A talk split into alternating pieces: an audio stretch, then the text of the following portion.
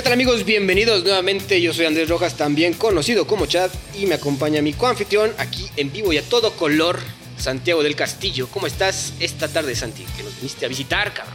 ¿Qué pedo, mi Chad? Muy bien, muy bien. Muchas gracias. Aquí feliz de, de hacer el primer episodio eh, juntos por completo en vivo y en- a todo color. En directo, cabrón. Y además también con un invitado especial que, que viene a conversar con nosotros.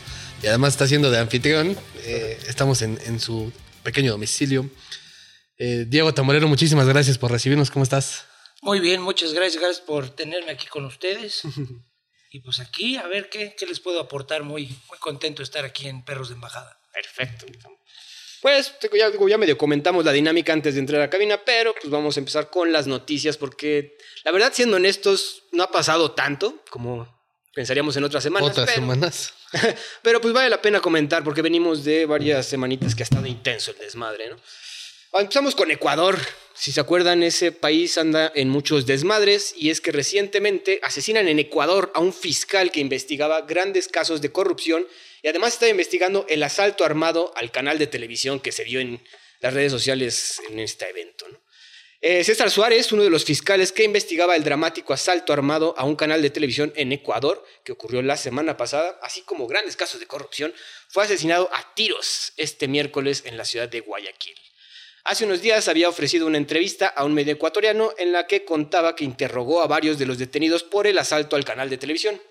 Los supuestos criminales le habrían contado al fiscal cómo elaboraron el plan para entrar al canal mientras las autoridades buscaban en sí a, los autores intelectuales. El trabajo más notable del fiscal fue el caso Metástasis, un mega, mega contra la corrupción y el narcotráfico que realizó en Ecuador a finales de 2023 y puso en evidencia cómo el crimen organizado había permeado diversas instituciones ecuatorianas, entre ellas, lamentablemente, los sistemas de justicia y seguridad. Digo, aquí el punto es que el señor ya estaba investigando de lleno el asalto a- al canal de televisión, que obviamente todos vimos ahí los dramáticos videos, como los tenían todos amarrados, y pues como que llama la atención que bien, luego, luego supieron, ¿no? ¿Quién está investigando esto? Y trueno, güey. Aquí es cuando urge un Bukele, ¿no? Este, ya necesitamos que, que Ecuador se empiece a poner las pilas y que, y que, bueno, todo el mundo estaba comentando ese tema, ¿no? De que Ecuador se iba a convertir en el próximo Salvador. Parecía que iba en ese, en ese camino, pero cuando pasan este tipo de cosas te das cuenta de que, pues, obviamente no es lo mismo El Salvador que Ecuador, ¿no? Gobernar un país de no sé cuántos millones como El Salvador es muy distinto cuando tienes que gobernar masas así, pues por eso terminan casos de corrupción como esto y que terminan matando fiscales, cabrón. Fiscales, güey. Que este es uno de los tantos fiscales, porque creo que a otro también lo aventaron desde una ventana, güey. No, no está aquí. Oh, ¿no? bueno, Sí, este- Madre. No sé, Tambor, si tú eh, viste, estuviste al tanto de lo que pasó en Ecuador, porque sí. Eso sí, sí he estado viendo mucho en las noticias.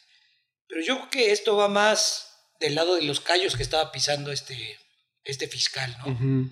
Porque si bien sí parecía, se asomaba una especie de El Salvador por el tema del poder que le dieron al ejército, la cantidad de droga decomisada, de gente detenida que han estado teniendo en los últimos días, pues seguramente derivado de que este fiscal pues ya traía línea y les estaba siguiendo los pasos o algo, pues digo, aquí no es nada nuevo para nosotros, ¿no? Una venganza del narco a cualquier altura de gobierno, pues no es algo raro y creo que yo creo que va por ahí la cosa, ¿no? Sobre todo que aparentemente no han, no han recapturado al güey este que se escapó de la cárcel, ¿no? Que, que- que fue el que empezó todo el desmadre, cabrón. Y ese es el problema, güey. Que si este güey sigue, sigue afuera, sigue vivo, coleando y haciendo de las suyas, pues es el, entre comillas, puede ser la- hasta el mandamás del país, cabrón. el capo de Tutti el Capi.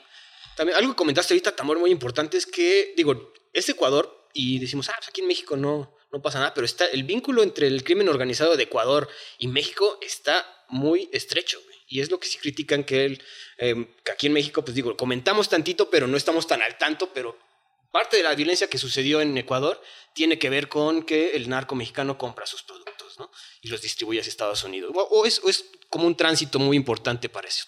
Pues tránsito y desgraciadamente yo creo que ya consumo nacional, ¿no? También, güey. México antes éramos pues, realmente un camino de paso para las drogas fuertes Ujú.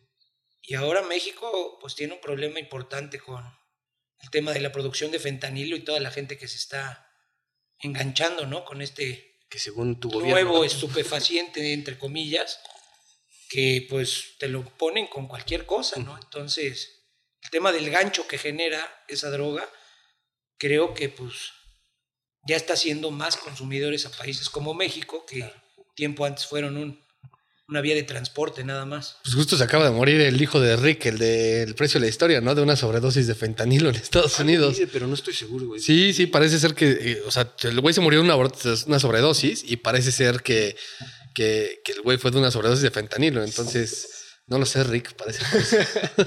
Digo que según acá en México no hacemos fentanilo, pero obviamente no nos, o sea, sabemos que aquí es muy fácil realizar todo esto. Y digo, estaba viendo, escuchando la comparación hoy en la mañana que ahorita como que el kilito de, de cocaína anda en 28 mil dólares, algo así más o menos. Su puta, man. Eh, Eso dirías, pero dicen que, está, que vale ahorita más la pena hacer el fentanilo que un kilito de estos. O sea, que- Sí, de, Sí, pues yo- vale más la pena, pues se te muere el cliente, cabrón. de acuerdo a las películas y así, el, el kilo estaba en 50, ¿no? Por ahí. Digo, pero ahorita ya como que ha Creo estado... que ha bajado.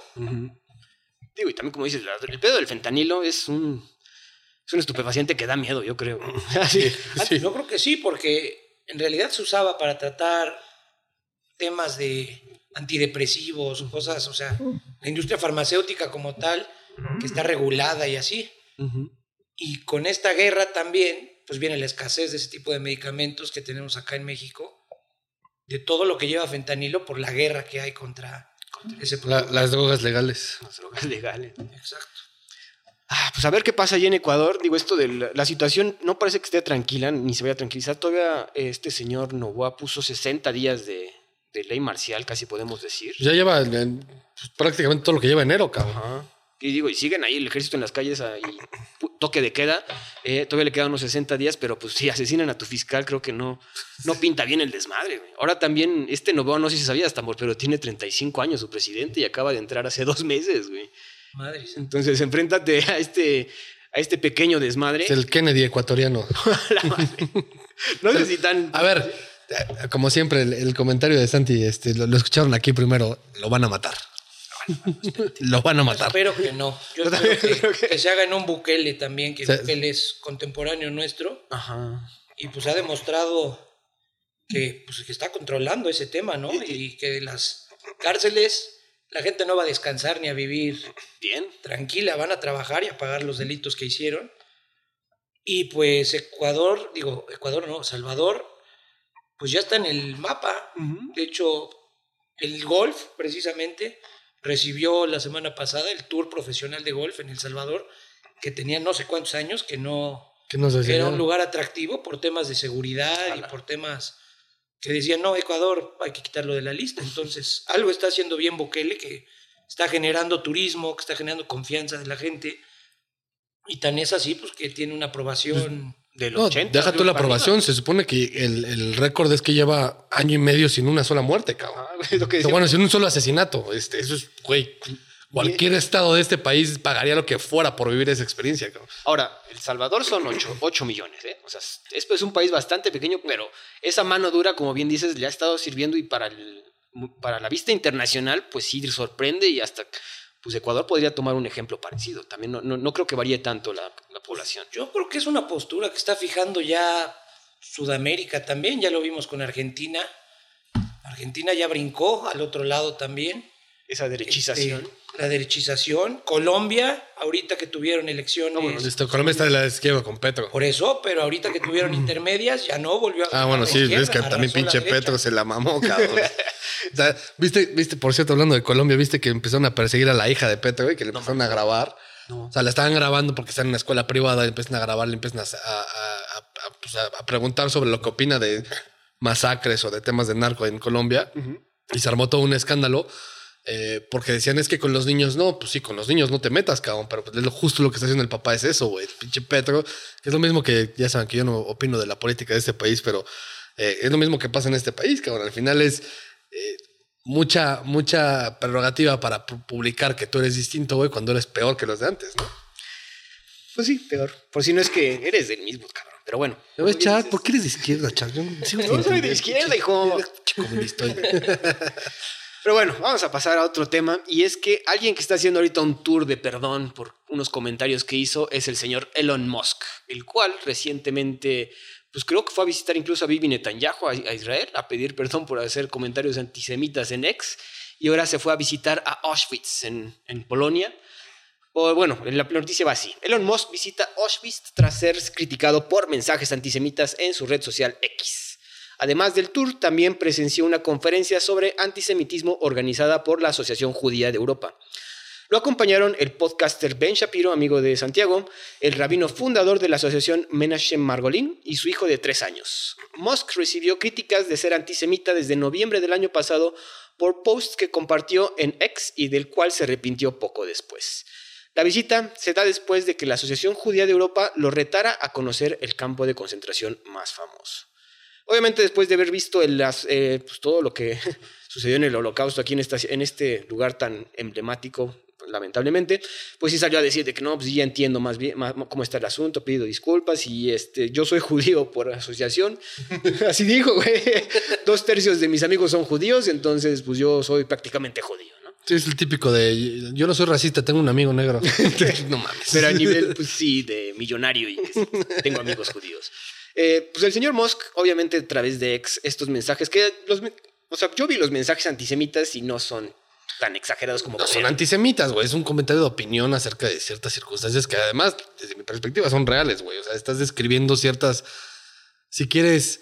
Eh, generalidades acerca del comportamiento de las comunidades judías, güey que son ciertas. No quiere decir que todos los judíos sean así. Ahora, también, el señor Musk, pues obviamente también es muy criticado porque en su red social X, pues ha dado rienda suelta a lo que muchos consideran incluso neonazis y antisemitas. Pero lo que, lo que patrocina dentro de su red es que es el free speech, ¿no? libertad de expresión. Libertad de expresión. Y pues, digo, este tour de perdón, de, ay, perdón, voy a ver cómo se, si, qué pasó en el holocausto, pues se entiende como un publicity stunt, pero... Claro ¿Tú cómo ves, Tamor? Sí estuvo bien que fuera a ver este asunto. ¿Tú qué opinión tienes sobre Elon Musk ahorita que lo pienso? Elon Musk a mí me, me cae muy bien, la verdad. Es un cuate que, pues, que dice lo que piensa, que va hasta cierto punto contra el sistema, que está abriendo el tema de, pues, de seguir comentando, ¿no? Ahora en estas épocas que Vaya que los comentarios están penados. Las fake news. Este. No, y las generaciones de cristal y cómo te tienes que referir y no puedes regañar y no puedes decirle a un hombre que es hombre y a una mujer que es mujer. O sea, todo ese tipo de cosas creo que están, vaya, empezando a rebasar a muchas cosas. Disney, por ejemplo, es un ejemplo espectacular. Cómo han caído ventas, cómo han caído, pues, interés de las personas por esta agenda woke que pareciera que nos están obligando a todos, ¿no? A participar en ella, cuando, pues si quieres puedes participar y si no, no, ¿no? O sea, no es como... Es, a la fuerza, ¿no? respeta al prójimo, pero bajo mis, más, bajo mis ideales, ¿no? Este, y si no piensas igual que yo, estás mal y eres un pinche racista y un transfóbico y etcétera y demás. yo, a ver, yo, yo del tema de Elon Musk yendo a, a ver a Bibi Netanyahu, que por cierto, el Bibi Netanyahu ya cada vez está ganando más este, enemigos. Muchos. Eh, y luego el tema de ir a Auschwitz y decir, no, sí, ya, ya entendí. Hay dos cosas. Una, pues, entiendo el, publicity stunt como tal, pero por otro lado me hace pensar en qué tan poderosos son los judíos de obligar a Elon Musk a hacer eso, güey. Y bueno, como bien dice, pues tiene dos tercios de sus, de sus compadres son judíos, entonces pues sí se sintió... Claro, eh, pero, pero el, y el tema es eso, justo, que, o sea, sus comentarios no necesariamente fueron antisemitas, güey. Obviamente son, y, como bien lo dice él, son, son comentarios que vienen desde el desconocimiento de la circunstancia. Pero ¿qué, tan, ¿qué tanto puedes desconocer de eso, cabrón? O sea, tú, yo y Diego, que estamos entonces aquí, sabemos perfectamente lo que pasó en Auschwitz, güey. Sabemos que no es el más grande, es el más famoso, pero no es el, más grande es el de Bergen-Belsen.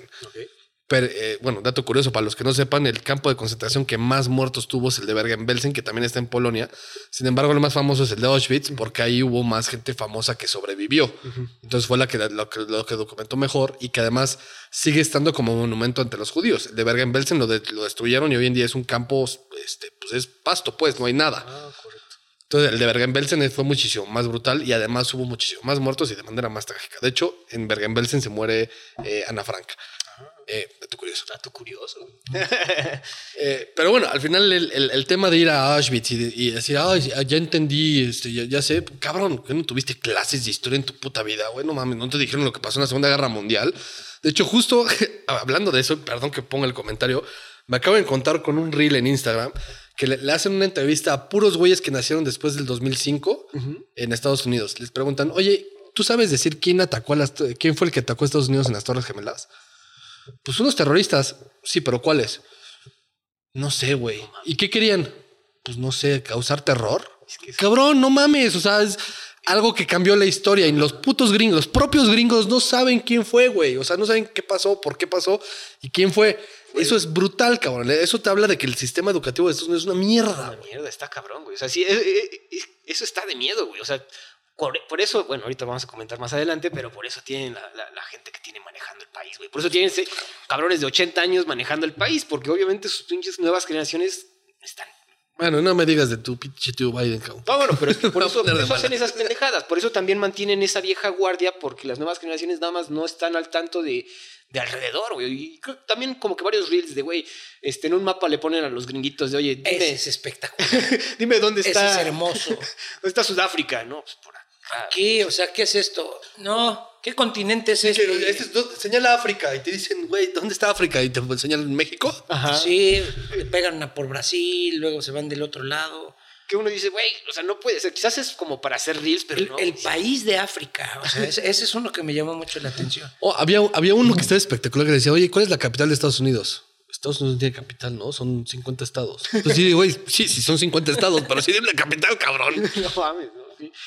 Estas generaciones, digo, no, no digo, no generalizo, pero estos videos de los gringos sí están muy. Y también son las redes sociales, güey. O sea, ahorita también todo.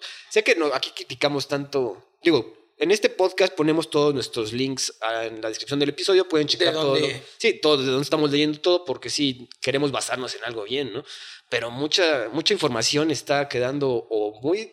O, o se no- o no llega o desviada, ¿no? Y, lo- y la realidad, y como bien mencionaba Diego al principio, es el, el tema de Elon Musk es que sí ha peleado por ese free speech y, y buscar al final. La verdad, de hecho, no sé si se han dado cuenta en, en su X ahora, tweet, antes Twitter, que cuando ven una noticia que pareciese ser falsa o que tuviera información, desinformación, abajo ponen como el comentario, ¿no? De esto es un video que se grabó en otro lado o Community notes. es- ajá, los community notes. Entonces, eso, la realidad es que ayuda muchísimo para descifrar un poco más cuál es la realidad del- de- de la noticia. Ahora, se le puede criticar mucho y se le ha criticado mucho al señor por diversas razones, pero pues que se, que, que se mantenga a la, a la vanguardia y maneje esa cantidad de empresas tan cabronas. No, pues es un cuate que le gira mucho la piedra, ¿no? Sí, güey, o sea, Ahorita tan creativo es que no sé con cuál hijo de tres años haya ido. No sé si se llame X raro. al cuadrado entre, entre log 23, algo, ¿no? O sea, creativo es y el cuate está haciendo cosas pues out of the box, ¿no? O sea, como que dice, no, va a ser imposible esto, pues ahí está. Sí, justo yo le decía a, a Chad que yo espero morirme habiendo visto al hombre en Marte. Y esa es una de las misiones que tiene Elon Musk. ¿no? Entonces, esperemos que sí. Digo, eso, e- eso también es de... No, yo no sé si admirarse, pero sí le tienes que dar su, su No, gusto. todo el crédito. de- Todo el crédito Es este que sí. Le ha echado ganas. Pasamos a Francia, y es que si bien saben, los franceses les gusta, ah, bueno, no les gusta. Cuando la arman de pedo, la arman de pedo bien. Bien. Ahorita veníamos mostrando los videos a Diego porque no estaba tan al tanto, pero fíjense que granjeros franceses protestan contra las medidas del gobierno de Macron. Los granjeros han empezado a bloquear avenidas y carreteras, además de los accesos a edificios de gobierno. Francia es el principal productor agricultural de la Unión Europea y es el principal receptor de subsidios del bloque. A pesar de eso, el aumento de costos en combustible, fertilizante, la falta de agua y la competencia contra importaciones baratas son los principales problemas que citan los granjeros agraviados. Además, critican la nueva estrategia de reducción de pesticidas y nuevas reglas para hacer frente al cambio climático que ha impuesto el bloque europeo a la agricultura del continente. También han sucedido pro- protestas similares en Alemania, Países Bajos, Polonia y Rumanía. Igualmente, el gobierno había prometido una nueva legislación que ayudaría a los granjeros, pero se ha pospuesto para mejorar sus puntos. O sea, les ha dado un poco de hueva a los legisladores terminar el desmadre. Esta crisis representa el primer problema real del nuevo primer ministro Gabriel Attal, que fue instalado hace apenas dos semanas. Eh, y pues como si han visto los videos de cómo, lo- cómo protestan los franceses, pues aquí es igualito, ¿no? no, yo creo que peor. Eh, Probablemente ha sido la, la vez que más dramática he visto una protesta de parte de Francia y eso ya es decir muchísimo, cabrón. Pero sí, digo, aquí los franceses, o sea, la- cuentan los agravios y creo que si eres el principal productor agrícola del bloque, pues tienes que voltear a verlos y escuchar sus demandas, güey. Como bloque si quieres, pero todavía como país el señor Macron tenía que voltear a ver las quejas de estos cabrones. Queriendo que tengan razón o no tengan razón, queriendo que haya la circunstancia que haya sido, lo que hayan estado reclamando o dejando de reclamar lo que sea. La acción que tomaron estos granjeros franceses, güey, es espectacular, cabrón. Si no, si no los volteas a ver así, neta, ya, tiene, ya hay problemas de psicosis en, en el, en el nuevo gobierno. Eh, para los que no sepan, Sí. eh, lo, lo que hicieron es que pues, son granjeros y lo que hicieron es que todo el, el estiércol y toda la, por falta de una mejor palabra, la caca, este, le empezaron a, a, como reo por aspersión aventar en los edificios gubernamentales, cabrón. O sea, ¿en qué cabeza cabe que también tan caca, güey? O sea, Sí, Güey. se, fueron, se fueron al extremo, ¿no? sí, sí, sí, sin duda. Y creo, a ver, desde cierto punto de vista creo que está bien porque yo prefiero eso a eh, el estúpido que cierra la calle para que no pases tú y que al que único que está jodiendo es al civil en lugar de joder al gobierno, ¿no? Entonces, de esa manera sí jodes al gobierno porque le generas un costo, este, le echas a perder muchísimas cosas que dentro de, de edificios gubernamentales. Esa es la manera de hacer protestas y vas a hacer de una manera invasiva, creo yo, ¿no? La mejor Directa, claro. Exacto. Entonces, eh, mi- a ver, mis aplausos en el sentido de la forma de hacerlo, sin duda lograron que lo voltearan a, a ver. Pero algo importante mencionar, sobre todo del, del nuevo gobierno, es, y, y te lo he comentado un par de veces, Chad, el sistema, y, y a ver, aquí me voy a remitir a nuestras clases de política eh, en la Universidad Diego. Eh, de, de hecho, de, un saludo a nuestro profesor Barthelemy Michalon. Hijo de su pinche. Él, él fue el que nos puso el tema de política comparada y nos enseñaba cómo era el sistema francés, ¿te acuerdas? Oye, te caía bien mal semi- ¿verdad? Semipresidencialista.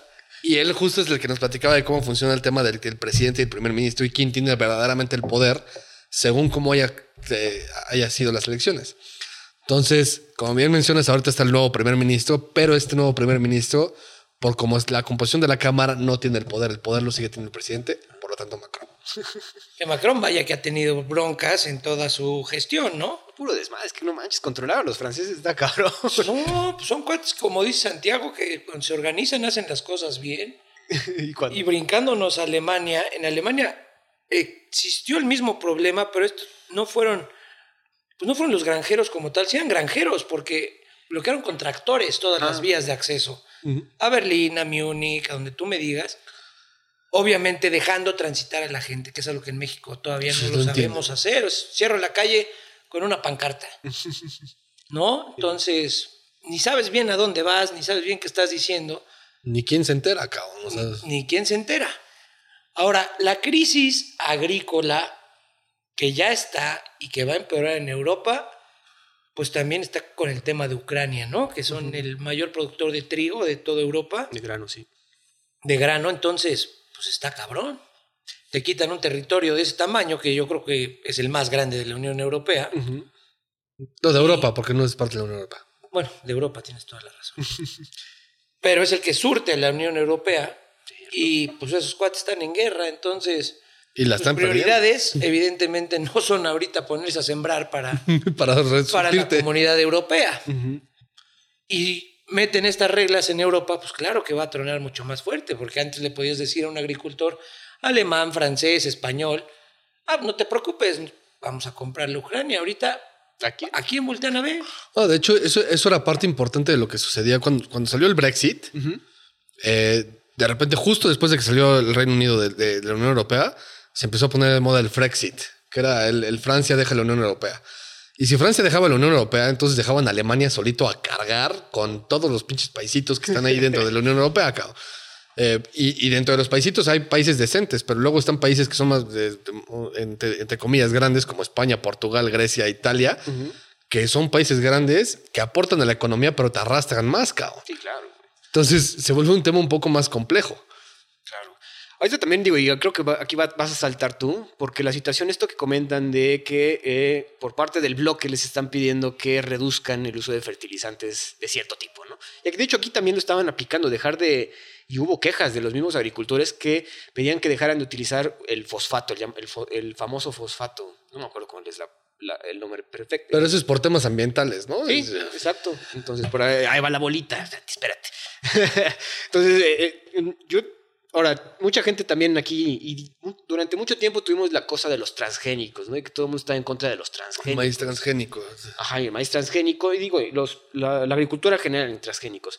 Pero y aquí viene el asunto. Los, si, no ten- si no se utilizaban ese tipo de semillas transgénicas, no podrías alimentar a un país. O sea, tendrías que tener un, ¿cómo se diría? Un yield, una cosecha de como del 20% de lo que estás produciendo ahorita y un país no sobrevive así, un bloque europeo menos, güey. Obviamente los, lo- lo- los mismos granjeros al ver que su cosecha no va a ser del mismo tamaño porque van a tener que utilizar, digamos, eh, ¿cómo se dice? Pesticidas Que, que no les gustan a los veganos. los pesticidas, ajá, los que no les gustan los veganos, eh, van a reducir su yield, ¿no? van a reducir su dinero y cómo van a poder mantener una granja, güey. A- a- Ahí el pedo, a ver, mucha gente hoy en día está preocupadísima por la inteligencia artificial y los trabajos que se va a robar la inteligencia artificial y todas esas mamadas. Honest, más gente va a perder su trabajo por pendejadas de los woke, de "Ay, no, güey, no uses pinches este pesticidas que me, me- me afectan a mí y a mí a, y a las- mí a los grillos. y me, y me dan ansiedad este, a- al tema de la inteligencia artificial. Eso es una seguridad. No puedes mantener a la población humana de todo el planeta como al ritmo que está creciendo, porque sigue creciendo, a pesar de que en ciertos países está decreciendo, eh, poniendo en tus condiciones de sí, vamos a ser veganos todos. Güey, Ser veganos todo. Bueno, también hay un video buenísimo de eso. De una vegana que cuestiona a un cuate, pues que tiene creo que un matadero. eh, y le avienta de, ¿sabes? La cantidad de insectos que se matan para que tú te comas tu lechuga libre de, de las- los químicos que tú me digas. ¿Sabes lo que tiene que pasar? ¿Qué Sí, cantidad sí. de insectos se mueren por eso? insectos, conejos, este... Ahora- Y se queda la morra así de... ah, es que pues, también es eso, que la, la- la- bueno, obviamente no somos expertos acá, pero la, la- la- cambiar la, di- la dieta completamente a ser vegano, como bien dice Santi, no, no, es, no científicamente comprobado que es bueno para... No, de hecho está, Es está- científicamente comprobado que no es bueno. No tienes es que bueno, comprar, exacto, tienes que, tienes que tomar suplementos para No, compensar, aparte, güey. aparte el, el- el hecho de estar generando tal cosa como decimos, o sea, no puedes tener el yield, la cosecha que quieres para satisfacer a tanto vegano si no usamos estos transgénicos. Por supuesto, cabrón. O sea, nada más los campos de soya, güey, usan una cantidad estúpida. ¿Cuántas veces tengo que decir en este podcast, güey, que qué tan bonito tiene que ser el animal para que te preocupes porque se muere, güey? Bueno, aquí creo que Diego no lo ha escuchado, pero la semana pasada sacamos una noticia de que en Corea por fin habían pro- ah, Corea del Sur por fin habían prohibido esa la es buena venta- noticia. de- que me, interesa tu opinión, Diego. la venta de carne de perro y el consumo de carne de perro en Corea del Sur. Y de- pues, un desmadre porque obviamente había toda una industria alrededor de la carne de perro, güey. O sea, habría, había criaderos. A ver, pues entiendo que hay una industria atrás de eso. La verdad es que desconozco cuál era el manejo de la feria esta de comer carne de perro. Pero si era como los videos que nos llegaban, se me hace una gran medida, ¿no? Que los mataban a palos, estaban en condiciones Precarias. precarias, encerrados en jaulas, todo eso. Pues imagínate la, la industria de la, ca- de la carne de res aplicada a perros, ¿no? Estar encerrados en unas jaulitas. Yo, yo lo que le Pues en decía. realidad la carne de res no es así. Yo conozco muchas personas que tienen ranchos como tal. Ajá. Y pues tienes que tener un chingo de terreno. Las, las reses, igual y para la producción de leche es una cosa muy diferente. Pero la carne como tal, los, la, la de res, son, son terrenos amplios, son... Llevan un orden hasta cierto punto, intentan que no se estrese el animal también. Y te lo digo porque me tocó también llevar un rastro en algún momento. Y pues en un municipio aquí en México y lo que tú me digas, se intenta que el animal no sufra, ya sabes. Lo traen a matar, pero viene de estar pastando lo que tú quieras y pues es un lapso rápido, no es bonito, evidentemente, pero el animal a la hora de morir ya está desmayado, por así decirlo, ¿no? Le dan un tiro, en la 100, equivalente a eso, con eso pff, se desvanece y pum, ya no despierta de ese desmayo, ¿no? Eh, Lo que yo le decía a Chad en ese sentido es que pues, si lo querían legislar para que fuera una muerte mucho más digna, pues está bien. Pero yo sacaba el tema de usos y costumbres, ley de usos y costumbres, como aquí en México, cabrón. Si el coreano está acostumbrado a comer carne de perro, güey, ¿por qué se lo vas a prohibir? Pues sí, bueno, es la presión también, las redes sociales, volviendo a hablar de las redes sociales, entra otra vez todo eso. Los usos y costumbres, esos son de Corea. Si te vas a Perú, te van a servir un cuyo de comer, que aquí la gente lo tiene de mascota. Claro, es- es- es justo ese es mi punto, cabrón. Aquí en México nos comemos los chapulines, cabrón. Este, güey, o el conejo. Este, el conejo es un platillo que, que es las ancas de rana en Francia, güey. No sé, güey. O sea, Pato, o sea, hay Cabrón. Sí, dependiendo de la región. Entonces, si lo Ahora- quieres legislar para que sea una muerte digna, pues ok, legíslalo y estoy a favor de eso, güey. Pero prohibirla, cabrón, a mí se me hace un atentado contra la libertad del ser humano, güey. Bueno, el tema es que si vamos a un porcentaje de la población mundial que tiene un perro como compañero de familia, literalmente, que es parte de la familia, tú lo tienes, Andrés, yo lo tengo. Pues dices, no manches, qué culeros, cabrón. También No, dices, sí, claro, güey, pero- dices Santi, si tiene Pero bonita y ¿cuántas tierna, personas tienen una vaca dentro de su casa? Un pollo, güey, este. Un pollo, bueno, pollos también todo el mundo tuvo y los apachurraba cuando eran chiquitos, pintaditos de azul, de Sí, verde. los patitos, cabrón, a huevo. Duraban tres días, pero pues era una experiencia. U- usos de costumbres de tocó México, güey. meses acá, pues sí. Que por cierto, yo, a mí, no saben, en radio, eh, podcast escuchas lo que yo quisiera conseguirle un pollito de esos a mi hija, un pollito azul pintado, si alguien sabe dónde los venden todavía, este, que me avisen, por favor. Vamos En al el pueblo. aquí en San En Pedro. Cholula hay un lugar muy bonito. Bueno, hay un letrero muy bonito. que siempre me ha llamado la atención. Que dice, se vende puerco para fiesta. Entonces, No, no sabes lo yo que me imagino un pinche puerco ahí como con lente oscuro. Bailando, echando Bailando, desmadre. echando desmadre, pero pues ya que te metes a preguntar para qué son, es para darle cráneo y que se lo papé todo Ah, el mundo. huevo. Pero el letrero es muy bonito. Se vende pollo, me digo, puerco para fiesta. ¿verdad? Pues chingón. Está buenísimo eso. Eh, pues bueno, quedamos ahí con lo del asunto de los granjeros. Ya nos desviamos bastante, pero ahí está. Vamos ahora sí al asunto candente. Bueno, candente no, pero pues lo que no- vamos a estar hablando durante todo el año, hasta noviembre. Y es que el señor Ron DeSantis abandona las primarias republicanas y ahorita recientemente también ya quedó fuera.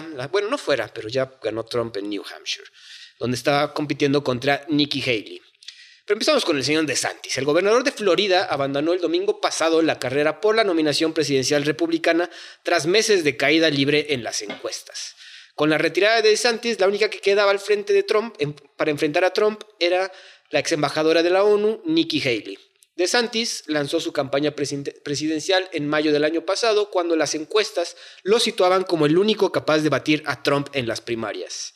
En la primera cita de las primarias, los caucus de Iowa de enero de, 2000 de, de 15 de enero, perdón, Trump arrasó con 51% de los votos y DeSantis tuvo que contentarse con un segundo puesto, con 21%, y Haley después con 19%. Por el camino han caído ya DeSantis, el empresario Vivek Ramaswamy, los exgobernadores Asa Hutchinson y Chris Christie y el ex vicepresidente Mike Pence, entre otros. Para el caucus de New Hampshire, el cual se realizó el día de ayer, la encuesta realizada el domingo pasado por CNN y la Universidad del Estado encontraron que Trump lidera la, preferencia con 50%, Haley la lideraba con 30% y DeSantis con 6%. La salida de DeSantis mejora los números de Trump, ya que es la segunda mejor opción contra Haley, a la que consideran una republicana moderada de la vieja escuela de las élites globalistas. La propuesta y tono de política de Haley es un retorno al Partido Republicano antes de Trump. Se ha mantenido al margen de las políticas basadas en quejas y las teorías conspirativas, con mensaje más comprometido en mejorar el partido. También ha dicho que ella continuará enviando dinero para la guerra de Ucrania. También hay primarias de los demócratas que se sucedieron ayer martes, pero pues nadie les presta atención porque obviamente van a poner al viejito que ya tiene. Sí, yo sé que sin entender eso, pero bueno, se me cayó mi gallo, cabrón. Este, No mames, es que, güey, solo tú piensas que. Pero es que lo de. Santis. De hecho, cuando, cuando empezamos con este asunto hasta aquí está Galván de hecho, sí, nuestro amigo. que güey, de Santi se veía pues, lo único que podía ser frente, igual un güey que podría también ser extravagante y tirar como los mexicanos se van a la chingada, cosas así, pero güey, se fue para abajo y todo por una mala imagen y tú lo vas a tú sí lo viste, güey. Tú Yo- más de imagen política, qué mal. Yo estoy convencido, como poca gente, que no hay quien le gane a Trump. En las republicanas ni en las elecciones de Estados Unidos. O sea, va No, a ser y- Trump, va a arrasar Trump. Sí.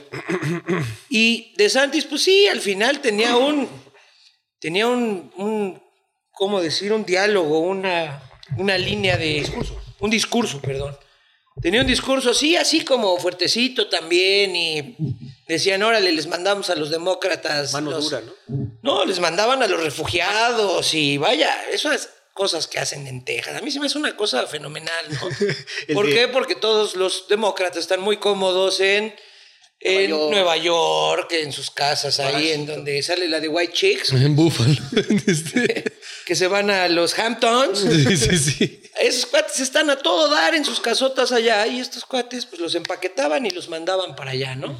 A mí se me hacía algo delicioso eso.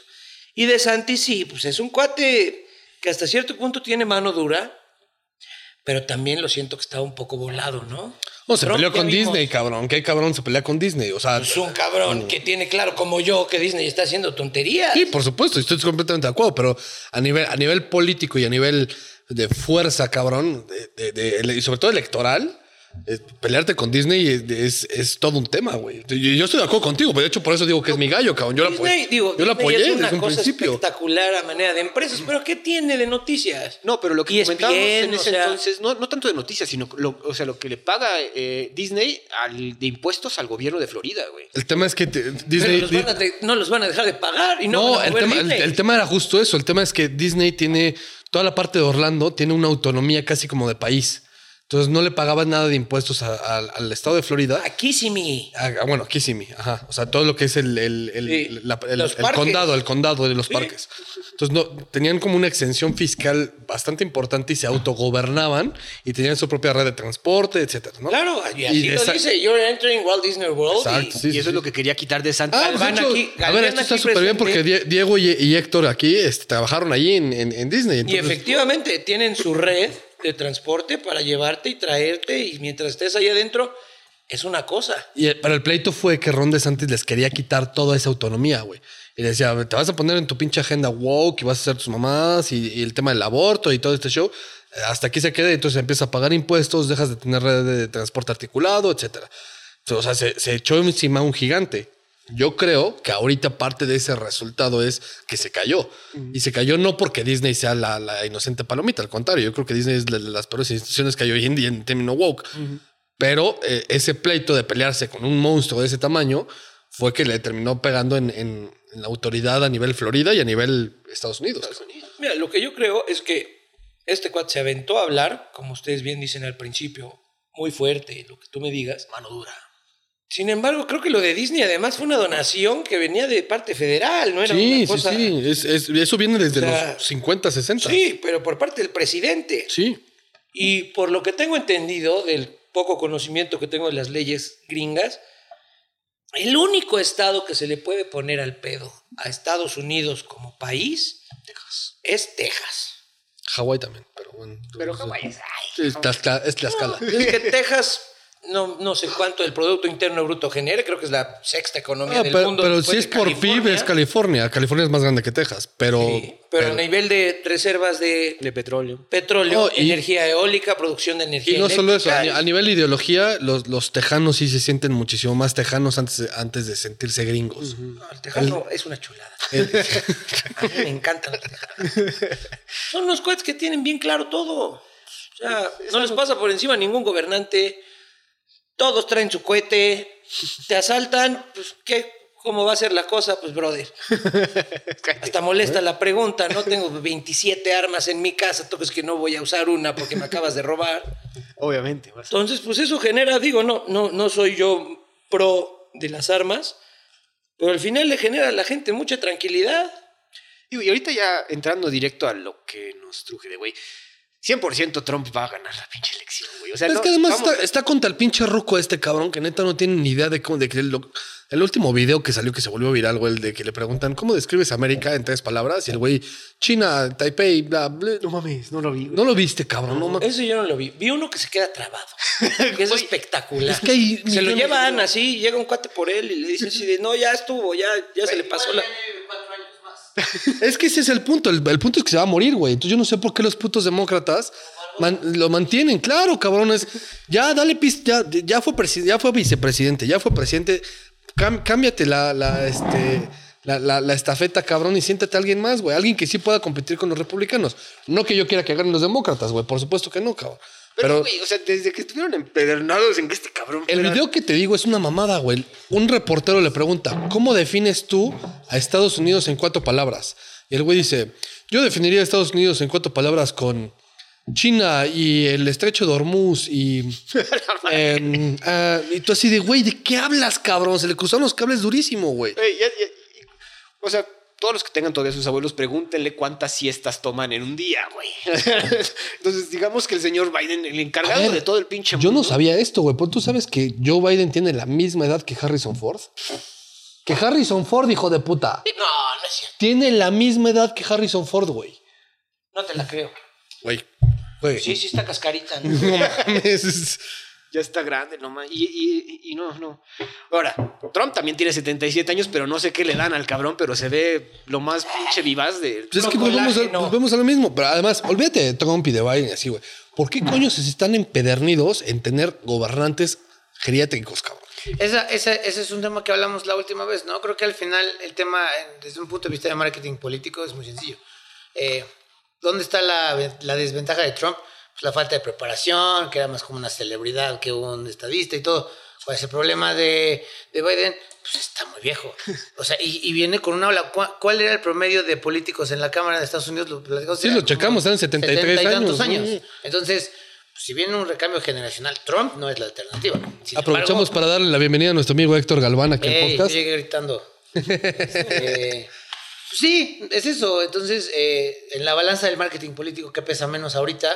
Pues tal vez Trump está menos preparado, pues es más popular y, está, y es más capaz. Entonces, los mismos videos virales que afectaron a Trump para no repetir son los que a Biden le están pegando y pues el vacío de poder lo va a ocupar Trump. Pero además Trump ya, ya no es el inexperto político, ya fue presidente, cabrón, de la nación más poderosa, Sí. dudable si quieres, pero la nación poderosa del mundo, güey. O sea, ya, ya fue presidente. Viene con ya, una ola de sabe. cambio después Sí, de la... cuatro años nada más. Cuatro años. Después de la ola woke. Diría nuestro esto. profesor Bringas, de nosotros tres, pues es de los grandes perdedores de Estados Unidos, porque es de los tetazos que solo fueron cuatro años. O, o es, el, es, el, es el segundo cabrón en la historia de Estados Unidos que gana una, pierde una y gana Clinton. otra. No, no, no. Este, George Clover. Clover. No, no. Eh, Que no, pierde, que, que Ah, pierdes. Gana, pier- gana, pierde y luego gana.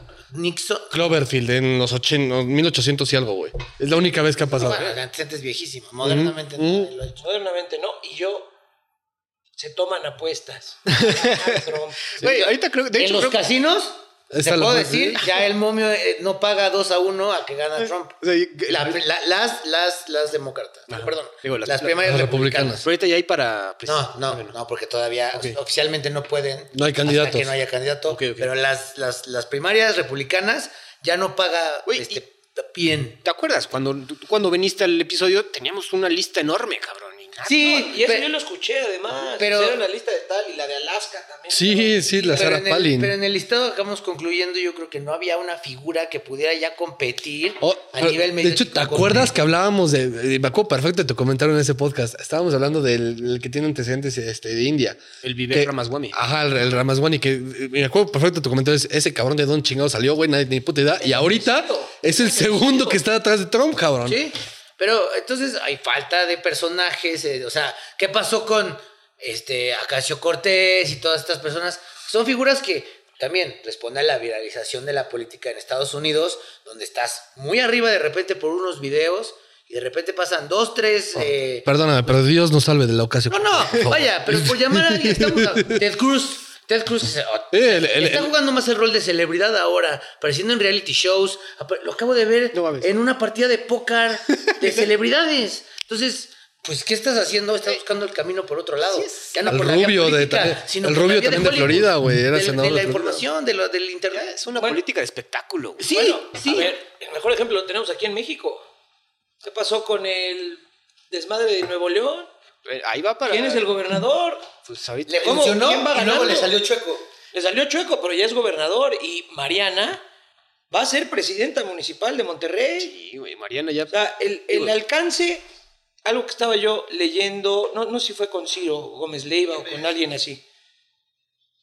Están diciendo que el alcance que tienen en redes sociales, tanto Xochitl Galvez como Sheinbaum, es alrededor de 2.5 millones. El que tiene el cuate de Movimiento Ciudadano, que no sé ni cómo se llama, para que lo entiendas, porque el destape hicieron un video, Mariana Rodríguez, Samuel García y este cuate, Maines creo que se Maines. destapando una chela en un bar y lo destapan como candidato a presidente de la República, tuvo un alcance de 11 millones de personas. O sea, eso es 4 a 1 contra dos candidatas presidenciales de partidos más grandes. Sí, güey. Entonces, el rol que están jugando ya en las redes sociales, que Trump las maneja de manera espectacular. Así se destapó, viralizándose. Está cabrón. Y, No hay y publicidad mala. Mariana Rodríguez, no lo citen, pero de aquí en 6, 10 años, Sí, puede estar sin problema. Y te voy a decir una cosa, hace una labor de venta espectacular. O sea, yo tengo una amiga que tiene ropa de bebés y le estuvieron insiste, insiste, insiste y le mandaban ropa. Pues bueno, se puso la ropa ella, porque tienen conjuntos, ya sabes, de madre e hija. Ajá. Se puso la foto, tagueó a estos cuates que venden la ropa de niños y se les acabó el producto. Fosfo, Con fosfo. el hecho de que subiera Mariana un post, se- o sea, Se acabó. vendido todo de aquí a seis meses. Pero, y, y no solo eso, a ver, tú no votarías por Mariana si fuera para candidata aquí en Puebla. Claro, es guapísima. Ah, Guapísimo. güey, todo el mundo votaría por Mariana, güey. No necesariamente por el güey, pero pues, Pero vean cómo estamos integrando en la misma conversación la modernidad del nuevo filtro de política con la vejez de los, de los, o sea, regresando a Estados Unidos. La vejez de los actores, o sea, estamos hablando de gente que ya podría estar cobrando una pensión de retirado, pero están utilizando el filtro de información más moderno y juvenil que existe para hacerse valer en la política. Entonces, hay una disparidad entre lo moderno y la edad de las personas en el poder, porque no han querido soltar, pero ya han tenido que utilizar las nuevas herramientas. Ya tienes que atender otro público ¿tú te acuerdas que no del- te ve en la tele. ¿Tú te acuerdas del otro güey que era líder of the house o era el speaker of the house? Mitch McConnell. Mitch McConnell, cabrón, que ya también se le, le- le daban sus, Le este, sus sus lapsus, idas, güey, sus lapsus brutos de que ya el cabrón tiene noventa y tantos años también, ¿no? O sea, Los ya- la ya- Suprema Corte, esa Cabrón, regla donde eh. hasta que no se muevan fuera ni el hasta el Papa se puede retirar ahora y esos cuates tienen que morir en la silla. Sí, está cabrón. No, no, es que En la, en la Suprema Corte es igual. sí. Acá. O sea, No, pero acá sí no, No, aquí, aquí en México, ah, no, aquí en México tienen, tienen periodos. Ok. Que son, si, están si no me equivoco, si ya no me pueden, equivoco, son de pueden. 10 años. pero pueden seguir hasta Pueden seguir ya- hasta que se mueran, pero se pueden reelegir, pues. Pero si, si- Pero su periodo- Tú insistes, pero ya estás senil, si te, te dan de baja. Si te votan En te- en- Es una- en teoría- de facto esa En teoría, en Estados Unidos podrían No. hacer, no, sí, en teoría sí, podrían hacer inclusive un, un juicio en contra del presidente por incapacidad de gobernar. No, estoy preguntando de un miembro de. Eh, en- también, eso también va por un tema de la. Suprema Corte y el problema está en que si se, si se determina que el juez no estuvo en sus cinco sentidos durante cierto lapso de tiempo hacia, hacia atrás, todos los juicios en los que él haya tenido firma se nulifican y se libera un chingo de gente, güey. A ver, entonces voy a hacer la pregunta aplicada a Trump y a Biden. Para, para ejercer funciones, los dos son igual de ineptos. No, no, yo no, no, no, no. No. ahorita ya Perdón, no, güey. Como presidente en conocimiento, Trump que sabía. O sea, hay mucha información que te dice que le decía unas cosas. Sí, pero no ¿saben qué. ¿saben qué planeta vive, güey? Que tome decisiones malas o buenas ¿Tú es otra historia, Biden güey. Tiene el mismo tipo de Bi- apoyo. No, Biden ya no, no, Biden ya no gobierna, gobierna el equipo de atrás de él, güey. Trump en todo caso. No, yo pero creo es que Trump- distinto, Trump Trump- mucho más blindado. Trump puede hacer el berrinche y decir, a la verga, todos están, este, todos están mal y se hace lo que yo Uno por dije. ignorante y otro por ineficiente, pero estamos hablando de lo mismo. De. Entonces, creo que importa más qué equipo de trabajo se va a sentar. Pero a, ni- a nivel legal, a nivel legal sí está la, la parte que dice eh, el, el tema de capacidad mental y no el tema de estupidez mental, güey. Este, o sea, sí, sí, sí se diferencia el tema de que seas incapaz de, de- de que, de que sepas en qué planeta estás, güey. Ahora, también el asunto es que Trump ya no tiene el equipo, y si se acuerdan cuando Que fue tenía su... en su primer Pero cuando mandato. tenía su primer mandato también estuvo... ¡fum! y- y- Mike y- Pence ya se peleó con él, güey. Mike Pence ya no puede ser su no- vicepresidente. No conocemos el equipo de Trump porque no, nadie lo tiene. nada, no sí. tiene armado ni el Jared Kushner. No, ¿Quién no. sabe dónde está ese cabrón, güey? Pero hasta sus hijos dijeron de que, güey, nosotros... Mike Pence, su vicepresidente, está peleadísimo, güey. Este, o sea, eh, hasta el, el Ron Paul, el que fue el, el Giuliani también se peleó con él. De hecho, hasta lo demandó, cabrón. O sea, de Giuliani ya es celebridad. ¿Qué Sí, está pasando? Salió están la película de Adam Sandler. Sí, y, y fue juez de algo. Y, o sea, es que creo que entonces ya hay una nueva forma de, de hacerte notar en la política. En Estados Unidos al menos. Pues son los medios, los medios del celular, Sí, que es el sí. alcance que tiene ya la política. Sí, chino. chino. Eh, pero es que eso es lo brutal, güey. La red social más que, que más eh, eh, Usuarios tiene. usuarios tiene, pero además influencia tiene, es China, güey. Además, cómo influencia China con una red. Sí vieron eso, ¿no? Sí, sí, sí. En el algoritmo, si tú eres un estudiante, viene tu algoritmo lleno de cosas inspiracionales. Ah, y en aquí China, es en como ver China. Acapulco Short todo el día. Te van lavando el cerebro con pura En. China, claro. Ajá, en en China, China los, los- los tienen encarrilados. con, con A el que- algoritmo. De- Sí, ya te está adoctrinando tu app, ya no el gobierno. El Ya tienen gobierno así, a través de todo- en, en China tienen así hasta establecidos los horarios de güey. TikTok está abierto de 9 a 9, cabrón. Tú consumes TikTok y de repente te metes en unas cosas muy extrañas, güey. Es que estoy viendo esto a las 4 de la mañana. sí, güey. También tú. Todos sabemos que estás viendo a las 4 de la mañana, güey. No, a los de Eh, pero bueno, resumiendo aquí el asunto de, de las, las primarias republicanas, ya estamos de acuerdo que gana Trump. Trump Sí. gana todo. Y quizás yo creo que sí tenemos un... Todavía hay hay que- reserva de que gane todo, pero las... las- ¿Tú crees que...? que- Pues es que todavía... ¿Pero está- qué, El chanchullo? país está más dividido que nunca. No, no, no. O sea... ¿Pero tú sí crees que tiene un- Es que acuérdense cómo es el formato de grandes electores Sí. en Estados Unidos. Entonces, pues es ganar ciertos estados clave y eso todavía es una discusión que le queda un rato, pero definitivamente es el candidato republicano. No por gusto de los republicanos, claro, claro. No, no, por supuesto que no. O sea, es, es, es, un cuate, es un cuate es- apoyado más por un beneficio. es el remanente del tipo Ori. Sí, es, claro. Eso está cabrón. Pero bueno, vamos a pasar a otro tema. Ya tenemos varias noticias, pero que vamos a pasar mejor, mejor al tema y otro que está candente al asunto. Vamos a, a la guerra en Israel y Palestina. Estados Unidos declara muertos a agentes especiales perdidos en el Golfo de Adén. Dos agentes de las Fuerzas Especiales SEAL que desaparecieron en una operación para incautar armas iraníes destinadas a rebeldes hutíes de Yemen fueron declarados muertos luego de 10 días de búsqueda sin éxito, informó el domingo el ejército gringo. Los comandos SEAL perdidos en el mar formaban parte de, de la operación del 11 de enero en el que el comando de élite abordó una nave frente a las costas de Somalia para incautar partes de misiles hechas en Irán. El Comando Central describió la captura de componentes de misiles como la primera incautación de armas letales convencionales avanzadas proveídas por Irán a los hutíes desde el inicio de los ataques contra las naves mercantes en noviembre de 2023. A pesar de que los gringos y el Reino Unido realizó ataques sobre una docena de objetivos hutíes, estos siguen realizando ataques a navíos militares y civiles en apoyo a los palestinos en la guerra de Gaza. Sabemos la situación cómo está en Gaza, sabemos cómo se está desarrollando eh, pues el ataque de Israel a Palestina, pero esta situación que está dando en el, ay, se fue el, el- ¿cómo se llama el estrecho de?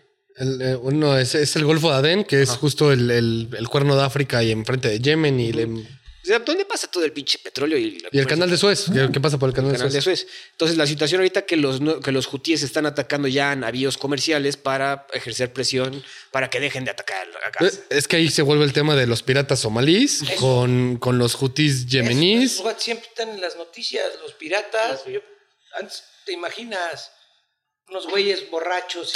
Con un parche y una pata de palo. No, ya cabrón. le caen a todo mundo y You're not, you're not the captain. Exacto. Pero sí, o sea, ahorita estaban haciendo como que el meme y el chiste, ¿no? De que, güey, eh, Estados Unidos permite el genocidio de los palestinos, pero cuando se meten en sus líneas de transporte y sus líneas de logística, ahí es cuando ya no me late y empiezo a atacar. A ver, yo creo que ahí, a, a ver, primero que nada, yo creo que el tema de que Estados Unidos esté siempre a capa y espada con los israelíes viene mucho de la Segunda Guerra Mundial, ese tema de pobrecitos y regresando a lo de Trump. Y... Pero al final los judíos son unos grandes desgraciados, son, son unos cuates que controlan el mundo, saben que lo controlan. Y ahorita, pues es como si un niño de tres años te pega en el pie chiquito, o sea, en el dedo chiquito del pie, y te le vas encima y le entierras cuchillos y la chingada. o sea, ¿Por qué coño no se me, explicó- no se me ocurrió algo, una explicación buena así nunca jamás? Claro, O sea, es la mejor es- analogía del mundo, güey. es una cosa que dices, no, ya me pegaste, ahora sí vas a ver, compadre.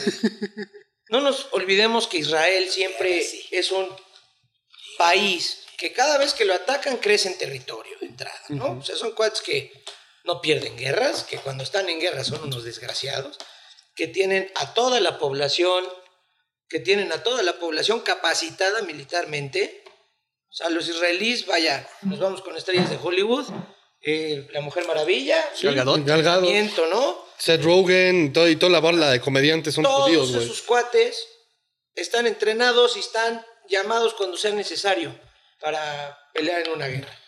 Y los judíos, los israelíes actualmente, son una cosa espectacular en las guerras. O sea, son unos cuates que no tienen piedad, no tienen... No, pues, de hecho, se, se habla de eso en, en la película de Guerra Mundial Z, ¿no? El tema de eh, los espejos de secretos que tienen eh, el gobierno eh, israelí, que se enteran de las cosas antes de que pasen porque tienen el tema de los espejos. En la novelización de esta película, que se la recomiendo a todos, no tiene nada que ver con la película, pero justamente utiliza el background histórico y político de las naciones como para determinar qué pasaría con cada una. Por ejemplo, México desaparece en dos horas. ¿no? Este, reacción. Pero el tema de, de la pared que ven en la película es eso. Ellos empiezan a escuchar los rumores desde China de la palabra zombie y el- la única parte que es real con la película es que dicen siempre tenemos un cuate que está decidido para decir la probabilidad más tonta Es lo pues que hay va a pasar. considerarla. Y tú tienes que ir estudiando. Y en, y en este reporte de la ONU, que es el libro, que fue un reporte de la ONU 10 años después de la invasión, dicen, los, los israelíes ya sabían, porque empiezan a hacer la pirámide, perdón, la pared, pues 10 años antes del brote, porque empezaron a escuchar. Escuchar. Entonces, digo, ahora, en este tema, a mí no me gusta hablar de más en contra del Estado judío, porque pues nos estamos Nos van a matar, pero. todos lados nos cancelarían. Este, pero es la realidad. Es como lo dice Diego, es un leviatán que después de la Segunda Guerra Mundial afianzó su poderío en el mundo. El sionismo, aunque es una ideología un tanto extremista, como todo lo extremista, es- está fundamentada en años y años del dominio de las comunidades judías en el alrededor del mundo.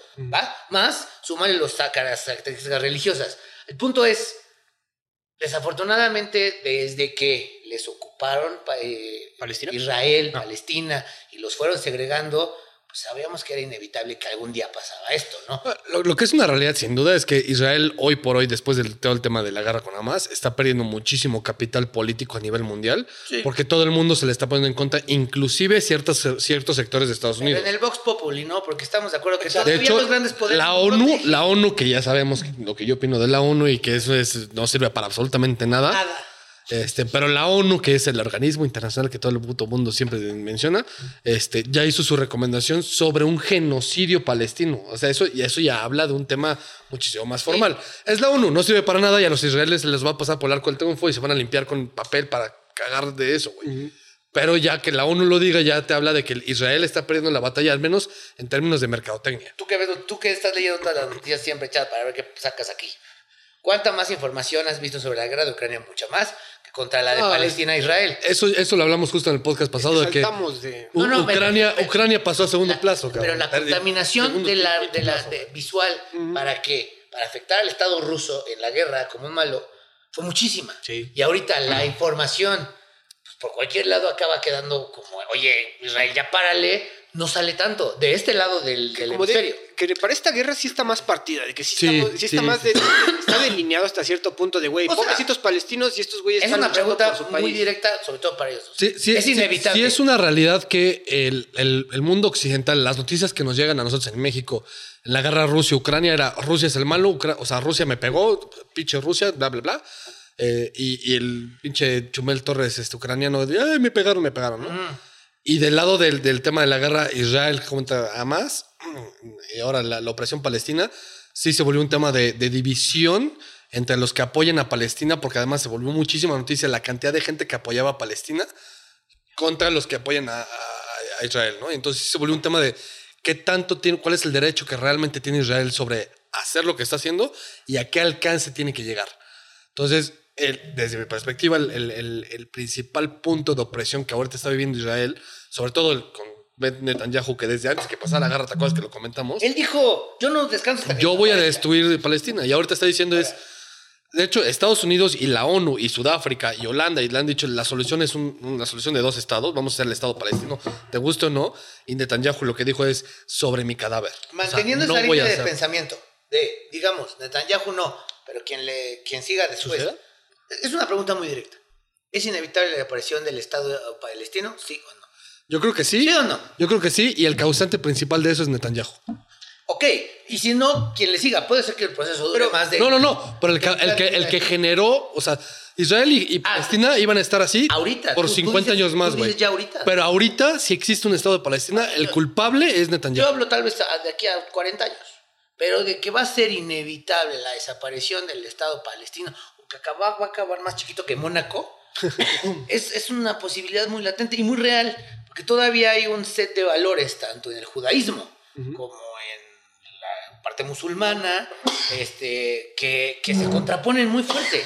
O sea, no estamos hablando de cómo es Cataluña en España y este tipo de No, cuestiones País Vasco. que todavía estamos hablando de impuestos, Escocia, este, sí, sí. No, aquí todavía hay un fundamento religioso muy fuerte, un extremismo de un lado y... y- Vaya, ni siquiera es como Crimea- ni siquiera es como no, en los próximos 30 años de- sigue, de- desaparece el Estado palestino, ¿sí o no? No, yo creo que no, de hecho yo creo que se funda, güey. Yo creo que eh, va, va- va a aparecer el Estado palestino reconocido a nivel mundial, güey. Porque también, digo, Para, para que dure 100 años, estamos de acuerdo que tiene que ser el año 2000.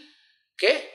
Eh, 123. no, no, porque está, es desde el 40 y. Ah, 2040, ¿no? 2048. 2040. Llegan al 2040, Sí, Pero ustedes- Israel sí. pero muy, muy pequeñitos. Sí, sí, sí. Ahorita esto va a volver a una pasar. pregunta a ustedes que están más versados en esta situ- situación de relaciones internacionales e historia.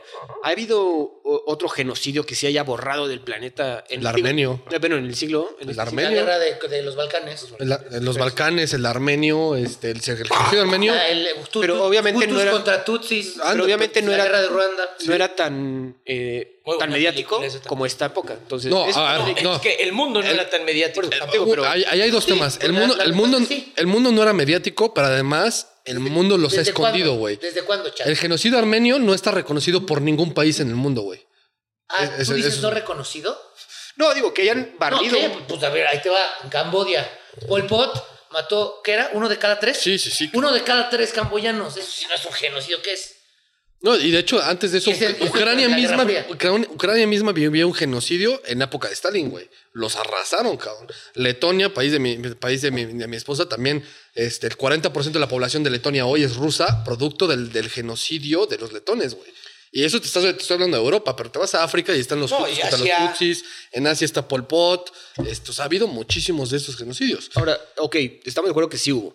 Aquí- Ahora se, Atila. ahora se enfrentan. No, bueno, eso ya es Ahora se enfrentan a digo, esta situación mediática de que sí hay gente que está al tanto de todo lo que está pasando. que Sí, pero es, lo que está pasando hoy en día con los palestinos es muchísimo más mediático porque, por ejemplo, el genocidio armenio sigue existiendo.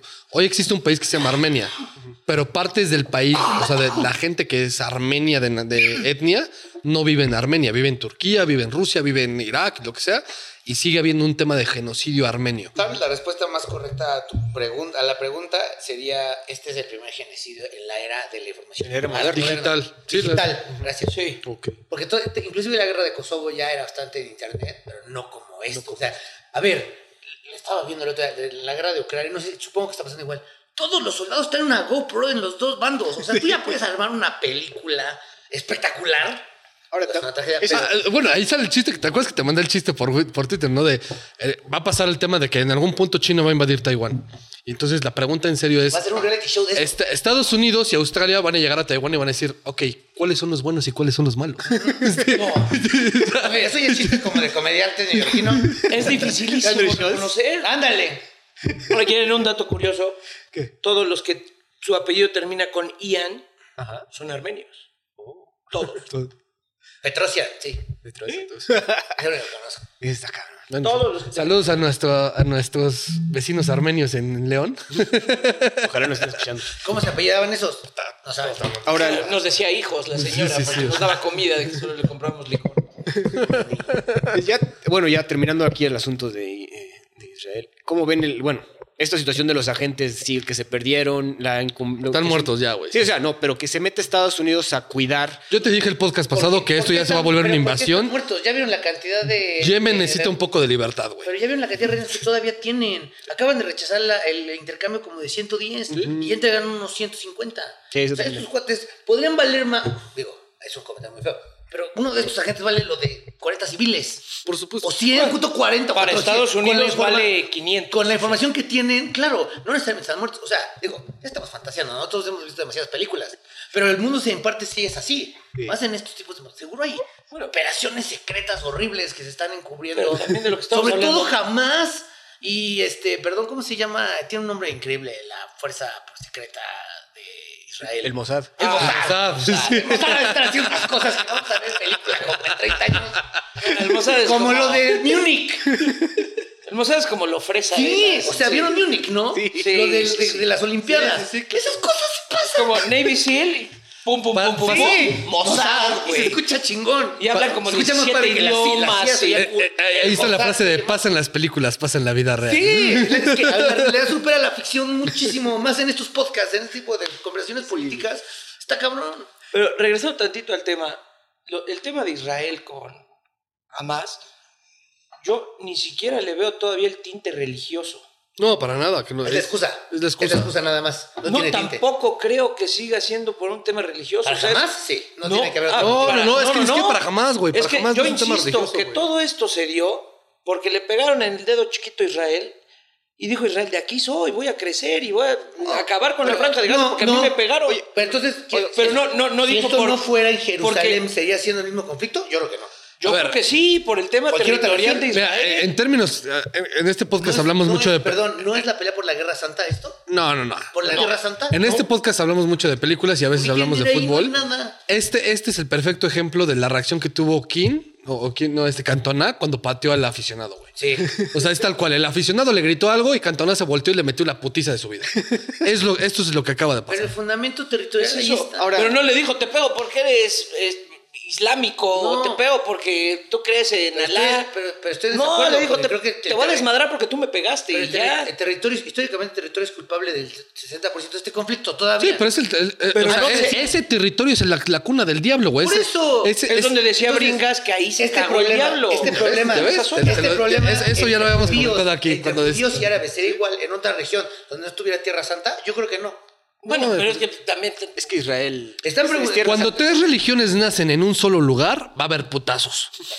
Y la lógica es mal, está mal aplicada por todas estas religiones. O sea, entonces somos todas lo mismo. Pero no vamos a hablar de esa semántica.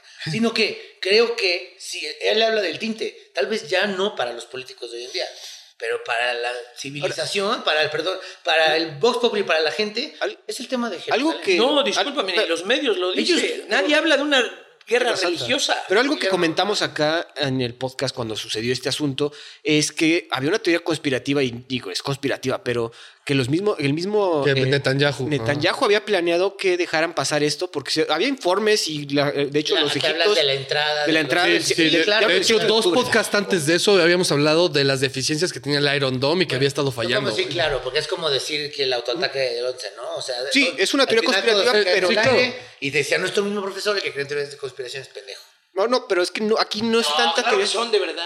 Yo, Es que suena más o- padre. no, yo hoy en día creo que el que no cree. A ver, hay 100 teorías conspirativas. Si no le crees mínimo a una, Sí, el que está mal eres tú. Hay un comentario que dice a veces la respuesta más tonta es la respuesta. La respuesta fácil es después la respuesta real. Claro. Entonces, sí, puede haber tintes. Pues como estábamos este, pajareando con que probablemente hay operaciones secretas de movie. ¿no?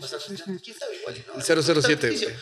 La realidad es que hay un conflicto histórico, religioso, político y más que nada económico ahorita por el que Israel no deja en paz al Estado palestino. Permite, ellos, yo- es más, te puedo decir que ellos permiten la proliferación de Hamas dentro del Estado palestino con el fin De de, que tener tengan siempre latente un enemigo. Claro. Tener si pretexto, ya hubiera claro. transitado a una mentalidad de paz palestina, ¿cómo los atacas? ¿Cómo los atacas si ellos ponen la bandera blanca? Si hay un grupo de extremistas que tú estás condeando por aquí abajo, bueno, estamos conspirando, pero Estamos conspirando, pero tú tú solito creas jamás para que te dé una cachetada, una cuchillada en el pie, como dice tambor, y les des sus cachetadas. No, sus cachetadas, no mames, sus los apuñaladas. cabrón. los desaparezcas del, del- del juego, de la mesa. Pero bueno, nada más para cerrar también con este asunto, hablamos de que Estados Unidos, Egipto y Qatar habían presentado, presentan un plan para la liberación de rehenes para el- y el fin de la guerra y creación de un Estado palestino. Estados Unidos, Egipto y Qatar. Egipto sí, es sí. aliado de Palestina, ¿correcto? No, no, no, no, no, no, no, no. Egipto es, es el único país, fue el primer país árabe aliado de, de Israel, De Israel. producto de la guerra de los seis Entonces, ¿quién días es aliado de Palestina en este momento? de Irán. Irán. No, Bueno, Yemen. juntos. No, no, no, Yemen. es el, es el único Hezbollah, país. Líbano, Líbano. Jordania. Líbano, Jordania, o sea, sí hay Pero muchos. con voz potente solamente. Irán. Sí. Bueno, ahora les leo la noticia. El plan de 90 días establece un alto al fuego extendido durante el cual jamás liberaría a los rehenes civiles, mientras que Israel liberaría cientos de prisioneros, saldría de las ciudades de Gaza, permitiría la libertad de movimiento en la franja, terminaría con la actividad de drones en la zona y duplicaría la cantidad de ayuda humanitaria. Eso es lo que plantea el plan. ¿Quién sabe? No, y, y eso el 98% del planeta está de acuerdo, los únicos que no son Israel. el que tendría que estar de acuerdo. La segunda fase pide que jamás libere a mujeres soldado y los cuerpos de los soldados abatidos. Igualmente, Israel seguiría liberando prisioneros. Hay que comentar que son alrededor de 6.000 prisioneros que jamás tiene. Las primeras etapas del plan se buscaría un cese al fuego permanente, normalización de relaciones de Israel con Arabia Saudita y otros estados árabes para conformar un estado palestino. Estas neg- negociaciones iniciarían en el Cairo en pocos tiempo, sin embargo, el plan no detalla qué sucedería con la organización de Hamas, o sea, no toman para nada en cuenta Hamas, solo tienen- le están pidiendo... tiene- es que una cosa es el Estado palestino, hay que decirlo, y otra cosa es Jamás. Es sí, que es eso. Tras la presentación del plan, Netanyahu, nuestro compadre, publicó un video negándose completamente a terminar la guerra. Es un puto No va- necio, güey. no va a parar, si puede, no va a parar. cabrón. No va, que no, es un negociazo. El pedo, el pedo es que además el güey ya, pues, en teoría va a la mitad de su mandato y ya perdió A la ver. parte judicial, que era, un- era un Sí. tema que casi tuvo guerra civil por eso antes Pero de... poniendo las cartas sobre la mesa, si, se, si Netanyahu desaparece el Estado palestino, está consolidando la hegemonía de su tipo de política en Israel durante 40 años. No, de hecho yo creo que ya se la quemó, güey. No, Honest, yo creo que por eso te estás jugando la última carta, que es Sí, desaparecer el, Estado palestino. El güey se está jugando su última carta. claro. duda, estoy de acuerdo. O te retiras con, la- con el cargo, o, o desapareces a Palestina. El, podcast pasado yo le decía, el podcast pasado yo le decía a Chad, güey, yo veo a, a Netanyahu en la Corte Internacional por crímenes de guerra, güey. Oye, pero en igual. En 10 40, años, en 10 años. No, yo lo veo en 10 rápido. años, sí. Bueno, es que el mundo ya se acelera. ya es más rápido, sí, pero Y es más woke. también. Pero la tendencia. El mundo woke está con Palestina, güey. Pero no va a Sin saber mucho. lo que significa, güey. No va a durar mucho porque ya hay una ola de conservadurismo que también está pegando de regreso. Todo esto es. Ya, ya lo Cíclico, lo dijimos que era Sí, pero curiosamente los todo, más conservadores, todo, todo, derecha, a ver, el- los más conservadores para algunos, que a veces está mal catalogado Milei como conservador, pero por ejemplo, Milei Es no un libertario. es un libertario, es un libertario. Libertario. Y la gente lo, lo mal cataloga como de derecha y Pobrecito. conservadora. Ya habla pero- Milei, porque eso estaría bueno. No mames, Milei es una, es una bestialidad, güey, pero y lo, lo adoramos aquí en el chat, en el, Yo adoraba de haber podcast, en su chats, pero primera reunión así de no hay es que no queramos desaparecer la dependencia. No hay para las liquidaciones. Tío, entendeme. ¿Sabes cuál es? Entendeme. ¿Sabes cuál es el problema? No tenemos para café. No tenemos ni para cerrar el edificio, güey. Vamos que aumentar la deuda. Así, o sea, su discurso es de, que no hay plata. Es que no hay O dinero. sea, sé que borró todo lo que iba a decir. Dijo, no hay dinero. No, Qué no. fuerte, yo sentí feo. Pero se quiere de No, vacaciones pues es allá. así como esperanza. ganamos el mundial, pero nada más. Ay, que voy a estar duro todo rato. No, se ve que le pusieron una ubicadota. Tú ya guardas la sierra eléctrica. Y Ya ves, escucha lo ¿qué que te dije yo, güey? Que una cosa es lo que estar en campaña y otra cosa es cuando ya ves los No, números no, reales. y No, O sea, pues es dices, que, ahorita es que cuando eres candidato, güey, cuando eres candidato, tú dices, sí, güey, yo voy a cambiar el país, la chingada. Ya ganaste, güey. Te enseñan los Me números y los, y códigos Central. nucleares y dices, verga, güey. Me no, cierran el Banco esto no funciona. para cerrar el Banco Central se necesita tanto dinero. No tenemos, pero ni, ni para meterlo abierto ni cerrado. O sea, sí fue, sí fue muy chistoso ver el discurso a este cuate. Que seguramente fue nada de lo que el señor pensaba. No, por Él supuesto. veía un clamor un, y fue, pareció un Bueno, ahorita podemos yo creo que terminar. No ha habido noticias recientes de Milei porque obviamente ha estado todo el Sí. desmadre, pero pues sí quiero saber, ya que tenemos aquí en, en el panel a Diego y a Galván, ¿cómo ven aquí a, a, a Milei? Obviamente ya saben los, nuestros escuchas que Santi es fan de Milei, pero obviamente ahorita tiene todo en contra, ¿no? lectura rápida, que es, es natural. Después de la ola de izquierda viniera una depresión. Bueno, ese peronismo duró. Quien le tocó, irónicamente, a los que tocó la peor cachetada después de Venezuela, fue durísimo. Pensábamos que iba a ser Brasil. Pero no. Y Brasil logró contenerlo de cierta forma, pero a lo de Argentina, cuando menos lo vimos, está súper... O sea, digo, ya hablando a nivel económico, que no sabemos tanto, pues, qué cosa de inflación por hora. Por hora. Esto, por favor, ya me. Este... Entonces, la, la pregunta será ahora, ¿qué sigue después de una ola de, de izquierda en Sudamérica de 15 a 20 años? ¿Qué va a pasar con esta nueva ola? No, pues es el Bukele. es- y libertarianismo. Es que no encontraba la palabra para definir. No, son, son libertarios. Es, es- Neoliberalismo. no, Pues es que el, sí, el ¿no? liberta- A ver, el espectro, el Julio, espectro, de hecho, alguna vez le enseñé a Chad cómo es funciona. centro, eso ya está claro. El- no, el espectro, no, el, el libertario no es centro, el libertario es, hay, el espectro sociopolítico se divide en, en- en cuatro cuadrantes, es Sí. un cuadrado. Entonces eres de derecha o de izquierda y eres libertario o eh, eh, paternalista de Pero es como un gubernamental. diagrama de Venn, ¿no? Es como un diagrama de Venn. Entonces el libertario está en la extrema derecha de la parte de derecha y de la parte de libertad. Ajá. que eso es un, un Milley, entre comillas, porque es conservador en los temas sociales, pero liber- liberal en los temas económicos. Eh, Trump es Trump, más o menos. Biden es eh, un güey que está más o menos en el centro, pero que para México fue- se ve a la izquierda. Izquierda. No, al revés. Sí. Para Estados Unidos se ve a la izquierda, para México se ve de Pero por lo que representa el partido. ya Por lo que representa el partido. políticas es otra cosa. En México, el PG es un güey que habla de izquierda, pero sus políticas son de centro. Sí. Ay, sí. Sí, o sea, sus políticas son de centro, güey. Son Está su- buenísimo lo de- la de Grosso de ayer. Ándale. Así, tal ¿Quién eres? o sea, no eres neoliberalista, no eres tal, pero ¿quién eres? ¿Quién coño eres, Cinco cabrón? ¿Cuál es años la que no. redefinición de política, ¿no? Ya Sí, todo lo, se y fue en, la teoría ya y en. Sudamérica lo que está pasando es, ya nos cansamos de la izquierda, la derecha está de la verga, entonces vamos a probar por este güey que tiene un modelo distinto, y es Bukele, es Milei, eh, no, este fue ver, Bolsonaro en, en ok. su, en su momento, Bolsonaro muchísimo más cargado a la derecha conservadora Nos que van lo- a lo- sacar de la crisis. Sí. Yo, cre- yo sí, creo que en Argentina Toma- sí. tomando el- Bukele lo logró, pero no es lo mismo gobernar Tlaxcala Sí, que Argentina, Si güey. tienes la aprobación de Lomas de Angelópolis, pues es más Sí, fácil. claro. ¿Cómo se llamaba el de Eh, Uruguay? Uruguay. Vaya, qué buen ejemplo. Es bonito hablar así cuando tu Pepe población es de Mujica. 5 millones. Sí, pero el Mujica es, ex- ese es Mujica extrema izquierda, decía, güey. no, necesitamos un Mujica en México. Brother, no, no podrías con Iztapalapa. Sí, no mames. que tiene la misma población. Ja, con Iztapalapa, Ah, en como- 10 años no la dejas chida. Te lo firmo. Tres, creo que Ah, tres y no, medio. O sea, es una cosa. No importa, este es una mamada. Sí, el güey creía que manejando Ahora, su bochito bueno, iba a cambiar ok, el país, cabrón. pero- lo llevas pero- a Iztapalapa, la doctores y te, lo, Pero te luego- bajan el bochito, cabrón. Pero luego nos pasamos a El Salvador y ¿qué pasó? Ah, O sea, bueno. Estamos viendo resultados. Sí, hablamos de ese es el, el tema del Ahora- Salvador. Estás viendo resultados es la escala, cabrón. Bueno, ok, ok. Y ahora uh, Buenos Aires ya es un tercio de México. De Argentina, Sí, sí. perdón. Entonces, sería interesante ver si es posible. Pero volvemos a lo mismo. A ver, ¿qué pasó con Bukele? ¿A quién no le aparece Bukele de aquí, de nosotros cuatro, en sus redes sociales? Sí, sí, claro, sí, sí, sí. Es un tema de. Sí, sí. Oye, a ver, ahí te va. Estamos cuate le viendo. metió para que cambiaran su visión, ese- o sea, para que cambiar... Esto ya Es- pasó eso. esto no, ya es- pasó en es- ese güey es publicista.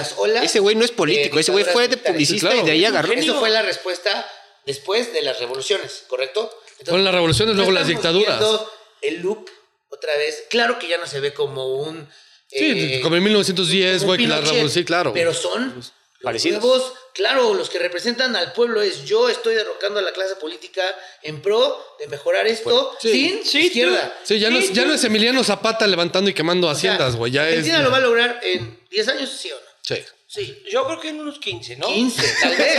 Sí, es que la que pasada, aceptar- ¿cómo fue? La pasada también tuvo una 15. crisis. Pues sí. A ver. Entonces les duraron como Madre, 5 años de auge. Peronismo. Yo, y yo no, tengo que decir como, y, y perdonen a nuestros podcast escuchas de, de Argentina, pero yo tengo que decir que cuando ganaron el mundial a mí me daba mucho coraje, pero al menos les puedo decir yo tengo que comer, cabrón. Ese güey.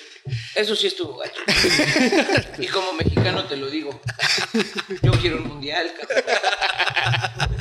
Yo también, yo Sí, también. Lo, cabe- lo- lo pago. Yo, yo también, pero tampoco va a pasar en Lo 15 años, güey. No. Ar- Argentina se va a recuperar primero antes que México en el mundial, güey. Argentina se va a caer y recuperar siete veces antes de que México gane un mundial.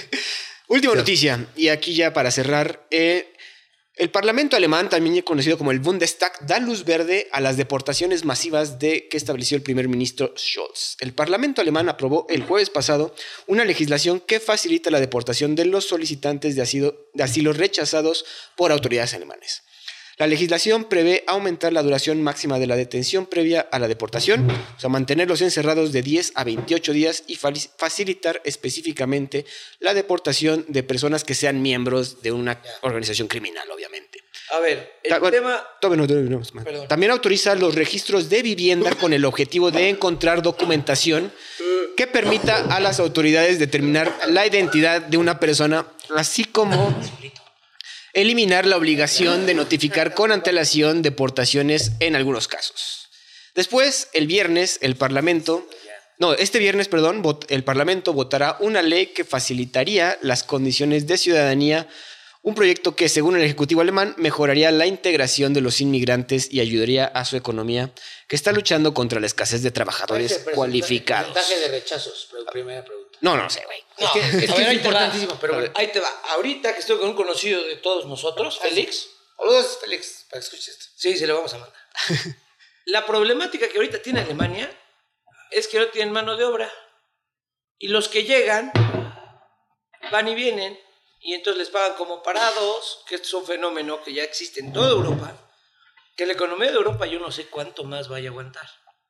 Porque la gente ¿En llega el modelo con- europeo? No, no, no, la economía europea actual, Como la, como la comunidad pirámide es europea. inversa. ¿Cómo, El euro. Sí, sí. La comunidad, digo, la, la pirámide ahí de, de nacimientos, de, ¿cómo se llama? Sí, sí, Natalidad, sé, Natalidad. Sí, de natalidad. hay más gente grande que joven. Ajá. Y a estos señores, a los viejos que ya trabajaron, efectivamente, y les corresponde ganar su bono por su labor de toda la vida, ¿no? Ahora hay un fenómeno Les corresponde, bonita palabra. De gente de nuestra edad, digamos 35, de 35 a 55 años, vamos a poner, que ya meten tres solicitudes de empleo en lugares que ya saben que no les van a dar un empleo, Para el... para ir por su paro Eso, y que les den 2.500, porque es 1.500 parte, euros. es parte de lo que te dan de- de- El de- Estado. que Tú intentaste. Sí, you tried.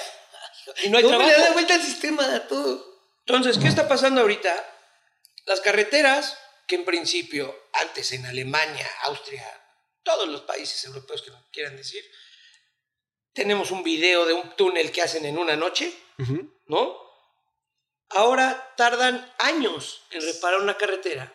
¿Por qué? Porque la mano de obra barata, nos regresamos a Ucrania, ya no está en la Unión Europea. Los cuates, ya me perdí. Estás- escúchame, escúchame, estás hablando Ajá. de la falta de mano de obra Sí, en Alemania. La falta de mano de obra. Y entonces Eso déjalo, ¿eh? estamos hablando. sí, que se quede. Estamos hablando de la falta de mano de obra y de la mano capacitada de la que tú estás hablando y de la mano capacitada que estamos hablando ya no está trabajando porque les conviene más estar parados y en su zona de confort. Entonces, si te dicen, vete a hacer una carretera a 300 kilómetros de acá con tu empresa, pues la empresa igual le gana la licitación y dice, yo termino de acuerdo a la lana que me den y el personal que llegue, Que lleguen, que cabrón. tu gobierno me tienes que proveer. Entonces, ¿por qué creo que están tomando esa medida? Por ese tipo de cosas. Pero entonces no solucionarías a la mano de obra con la entrada de inmigrantes, ¿no? Es Sí, que esos es- inmigrantes es que eso- rebotan el tiempo suficiente para después recibir lana del gobierno. O sea, no hay intenciones del inmigrante de asentarse No, en el no, lugar. el, el no inmigrante es ese que tipo de migración. como el inmigrante que llega en Europa no es por un sueño. distinto. No, Este, no, no. no, ya Allá ya no les interesa el- la, la la- migración que hay en Europa no es la migración que hay en Europa no es como la migración mexicana centro- centroamericana No, que va a Estados Unidos, y no hay Tú- tú te fronteras. vas- Que te estableces No, y es que el, el tema está en que la migración, la migración de América va hacia Estados Unidos buscando el American Dream. Sí. Y se ¿no? quedan. Y el tema es que el mexicano. Entonces, el- a ver, espérame. Sí, el, de- mexicano se va a Estados Unidos o sea, a romperse los huevos que se puede romper allá, pero que no se puede romper acá. Sí. ¿Me explico? Sí. Entonces, allá va y trabaja y cumple con las leyes. A ver, y te lo platico tan sencillo como esto, güey. Cuando cualquiera de los que estamos aquí vamos a Estados Unidos, manejas de poca su puta madre, con sí, direccionales, etcétera. Te portas de poca madre, güey. El mexicano que vaya migrando también va con las ganas de romperse el hocico para generar el American Dream. Allá no, güey. ¿De manera Allá- legal o ilegal? Exacto, como sea. No importa. Y, y se puede decir Allá, que güey. Estamos de turcos y árabes, ¿no? Claro. Pero en Europa. de ucranianos. No, cabrón. Ah, bueno, ucranianos. ucranianos. Polacos, güey. Eslo- Ok, los Este- gente de Europa del Este. Sí, y, y desde que Eslovenos. se abrió la parte Schengen, en el que puta, tú eres letón y te puedes ir al Reino Quiero Unido, güey. otra vez. se- Están se abusando todo del eso. sistema nada más, pero no están Totalmente. generando nada en pro de No, impuestos. no solamente está generando nada, en por el contrario, está generando dos cosas. Una es un tema de resentimiento social, porque además la diferencia está en que el mexicano viaja a Estados Unidos y se acopla a la cultura gringa. Sí. Allá, el, el afgano, el marroquí, el que, el que se te ocurra, el algerino o lo que sea, via- va, va para allá y quiere mantener su estatus de, de cultura, güey. No se adapta a Holanda, a Dinamarca, a Suecia, que son culturas súper complicadas, güey. O sea, no es, no es como que vamos a México y como tacos, cabrón. ¿Sabes? Ac- Acostúmbrate al tema del clima, del horario, de que el sol está, A de que ver, no y está. más allá del socio, o sea, lo, Obviamente, lo después de eso, como no se quieren adoptar a eso, güey, quieren mantener su cultura y su estatus económico. Y al hacer eso, entonces votan por partidos de izquierda, que son empobrecedores, Pero o, ¿dónde o está el tema del vacío en la mano de obra? Por eso, el, el vac- Eso. eh, eso es, es justo eso, como son estados, países que sí tienen un tema de beneficencia social sin que sean pa- países socialistas, es en el que, güey, yo como estado te tengo, te tengo que ayudar a ti, cabrón, y te doy una, una, una, eh, no sé, el tema de hospitales, medicina, todo este show. Entonces, sí, debe- no es beneficencia, güey, pero es un tema de, de- de salud. No. Entonces, como yo te lo doy, cabrón, el güey que está migrando para allá, güey, no te baja porque el Estado le va a dar 200 euros. Como y lo la de los venezolanos en Nueva York. ¿Es eso? Ahorita Como también- los venezolanos en Colombia, hijo de No, puta. no, ahorita- o sea, pero sí, estoy, sí estoy tratando de entender. Que yo entendería. no, fíjate que lo había pensado así. Ya he escuchado ciertos comentarios, sobre todo cuando fueron las migraciones turcas fuertes en Alemania. Por lo mismo, porque platicas con gente de allá. Ahorita estoy entendiendo por primera vez que es la cultura del inmigrante la que lleva en detrimento de aceptar la inmigración. Porque, porque está hablando él desde el- perspectiva de un alemán que dice, no hay mano de obra. Y me estás, estamos tratando de hablar de una noticia donde estás rechazando migrantes. Pues la migración resolvería ese conflicto de inmediato. En la teoría. En la Ya hace teoría. rato te mencioné, ha cambiado la teoría. Entonces, ya no estamos hablando del migrante como una persona que se integra a la sociedad y la beneficia, sino que están jugando con un sistema de puntos y le están dando en la madre a la economía. Lo hemos dicho aquí un par de, un par de veces, perdón, y es el último. Es, es- es- es- es- lo, lo hemos dicho un par de veces, güey. El, el- pues, ¿Cuál es la comida nacional de, de Alemania, güey? El Bratwurst. ¿Y la segunda? Schnitzel. Ah, No, el, que, El el kebab, cabrón. El que- kebab. Y es lo Eh, más entonces, rico el turco sí se integró a la sociedad alemana. No, al el revés, sí. güey. O le impuso la revés. suya. El Espérame, turco espérame. impuso su, su cultura. Bueno, y el mexicano Es que- no impuso los tacos en Estados Unidos. El, el mexicano, el mexicano chingón donde nazca, güey. Eso- Los mexicanos nacemos donde se nos hincha la Eso lo digo una ciudad de Costa Rica, imagínate. Ay, no. Échale, entonces tengo razón o no, güey. El punto es ese, güey. Ahorita también esa situación y otra noticia que acabo de leer hoy está pasando en Canadá, pero en Canadá se está pasando... va, es- es- va de la mano. En Canadá están rechazando estudiantes porque también estaban aprovechándose del sistema que estaba dando Ya no becas para todos los ya no- estudiantes. Ya no le aportas de regreso en impuestos. a los Exacto. Le Ahí van dos cuestas. cosas le cuestas al Estado, güey. Ahí van dos ejemplos que quiero decir. ¿Qué pasó con los cubanos que llegaron a jugar no sé qué? Se escapan. Pelas, cabrón. Ah, Irán escucha. adentro de un país. ¿Mm? Ahora, en Europa no hay fronteras, carnal. O sea, hay un letrero que te dice, ya Ah. entraste a República Checa, ya estás en Hungría, ya estás en Austria. No ser que pidan visa. Fuera de eso, no, no, no, es que ni pidiéndola. Tú entras por el país que entres, digamos España, y te sellan cuando sales por donde salgas. Saludos Pero a nuestro mientras- compita Labad, que ahí me lo tuvieron. la verdad. Pero si tú te quieres brincar de Alemania a Austria, igual te tardas Ni quien te tres pita un pedo. horitas en un tren y te vas brincando de vagón porque llegan y te revisan. Te dicen, oye, pero tú no puedes estar en este asiento. Ah, tienes razón, tengo que irme para allá atrás. Y ya. Y cruzas la frontera y ¡pum! Ya estoy en Austria. Oiga, quiero chambear acá. ¿Qué les parece? Y chambeas en otro pinche país y así te puedes ir brincando. Esa es la utopía de la Unión Europea, ¿no? Es, Pero es que es- esa es se la está yendo al utopía. Estaba planteada así, güey. Pero es no que está- en- en- en esa utopía práctica- está bien porque es No, una Unión Europea, pero Es los que en el países... 2000 esto sonaba como la mejor idea del mundo. No, es que lo ver, es. Ya no. Es que lo Es es, que güey. El es, pedo está en que los, migrantes de África y de Asia que que están llegando lo están descagando. Porque no No. Porque las leyes Pero ¿quién había factorizado eso? Discúlpame, yo estoy hablando de los del bloque. países vecinos. Sí. Sí, todavía ahí O sea, hay los una- países vecinos. ¿Cuál es la problemática? La que yo digo, Galván. Es que no están terminando los trabajos, güey. Si fueras un cuate que te contratan por siete meses para terminar ese tramo carretero, vas, lo terminas y después agarra tu tren, vete a Austria y vete a hacer una carretera ya o vuélvete carpintero, cabrón. ¿Cómo atraes? Lo que está pasando ahorita es que agarran suficiente lana de dos meses de trabajo y ¡pum! compadre, todos los que estábamos acá de mano de obra ucraniana, ¿Cómo solucionas eso? a otro lado. ¿Cómo atraes Entonces- mano de obra y la retienes lo suficiente? Porque ese es el... Es a que- ver, No, es que lo espectacular es que es bien pagado. Pero es lo que que, dijo él contra lo que estamos hablando aquí... Pero es que antes se podía, pero estas nuevas medidas que están tomando los, los gobiernos de, güey, se vienen a aprovechar, güey. O sea, la neta sí lo hemos, o sea, y hemos visto este experimento a partir de 10 Yo años te lo que digo estaban y así. tal vez por ciertas cosas, pero es la primera vez que escucho como que una nueva cepa inmigrante. No. No la habían estado así en mi lectura de una- noticias. no es una o sea, con nueva respecto a todos los temas de inmigración. No, o sea, a ver. tú te vas empapando de lo que lees, ¿no? Sí, claro. Tenemos Es esta cultura los tres, los cuatro. Pero eh, no sabía que había un nuevo. Es como una mutación del COVID, o sea, Es es, una que- mutación del migrante. El A migrante ver, es un pi- virus pi- ya. pi- a ver, te, te lo pongo en términos futbolísticos, güey. Piensa en Ibrahimovic. El cabrón no es sueco. O sea, bueno, él nació en Suecia, güey. Su papá es de, de- Pero de los son Balcanes. los hijos de la Unión Ajá, Europea. Esos Exacto. casos de éxito. Eso, ese es uno de cuántos de todos. los deportistas españoles existen gracias a la Unión Europea. Pero entonces, si el modelo fracasa porque el inmigrante tipo, cambia, entonces ya se fue todo el sistema al carajo. Es que a ver, Por eso, por eso fue el problema del, del modelo, güey. Pero de lo que está eso diciendo, de lo que está diciendo Héctor, creo yo que no, o sea que más bien hay dos tipos de inmigrantes, Sí. pero tajantes.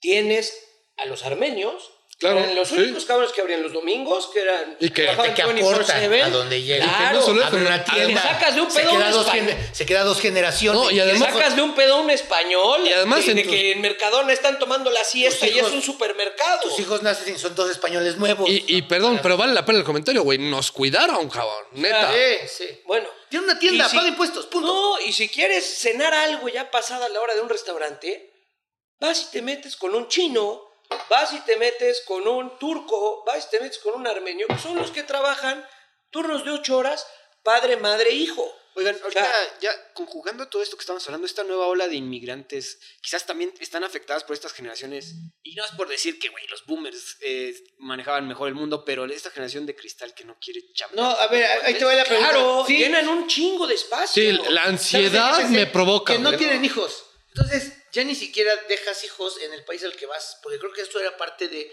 esparcirlas, o sea, te volvías un mexicano de un gringo de segunda, tercera generación. Estos güeyes que están brincando ya no Pues se vale quedan verga, en ningún sí. lugar como para que un hijo, No, o sea, ya no creas más españoles, más mente alemanes. Tener hijos. O sea, ¿cuál es Esa el- parte del chip Entonces, se es- les quedó. ¿Y qué Espérate, necesita ¿y esta Europa? gente qué va a hacer? ¿Va a ¿Qué, pasa con.? Hay muchos países. pues, O sea, no te asientas en algún punto. Por eso, pero hay muchos países en Europa que, que tienen ciertos pueblitos que te pagan porque te vayas a vivir ahí, güey. Claro, Sí. por la pirámide. ¿Y estos migrantes no están atendiendo esos llamados? No, para nada, güey. O sea, cabrón, tú los has atendido, güey. A ti te, o sea, te- a ti te están diciendo, güey. no, están de refugiados. Por eso, para ti como mexicano te dicen, güey, Ahí también. vete a un pueblo de León y te doy 500 euros al mes para que vivas aquí y México te, y te regalo la casa. sí. Y te regalo la casa, güey. Sí, ¿no? O sea, sí, estamos hablando de una circunstancia. También hay, que si México estuviera en guerra. Pero también hay que entender que la. Y me voy a, a buscar un pinche programa No es- en un pueblo de Nueva Zelanda, pues sí, güey. Pero también hay que entender que no es la misma, o sea, la migración no es igual, en- de, espérate, no, no es igual en, eh, de México, a bueno, de Centroamérica a Estados Unidos, ni la migración de África a, 2025, si quieres. o a sea. Europa, no es lo mismo de No. migración de China a Rusia, de Rusia para o sea, o sea, es son pico. diferentes, pero sí hay un... De Marruecos a España son. Entonces estamos ¿Ves, ves hablando... Gibraltar? ¿Estamos hablando generacionalmente o es... Es que eso también es el asunto, quizás sí es generacional, quizás O, ya no es... o cultural. Y hay que cambiar las que- leyes yo creo para que es una Todo el- combina- es que todo el mexicano es buen inmigrante. No, no, no, para nada. Yo creo que es una combinación de las dos cosas. Es una combinación de la generación estamos hablando y es, bien, y es una combinación también con la parte cultural, güey. Porque por eso el tema de los tacos se ha vuelto un pinche hit mundial, güey. De hecho, hoy en día, y te lo puedo firmar a ti, a mí- tú me enseñaste a mí de comer, cabrón.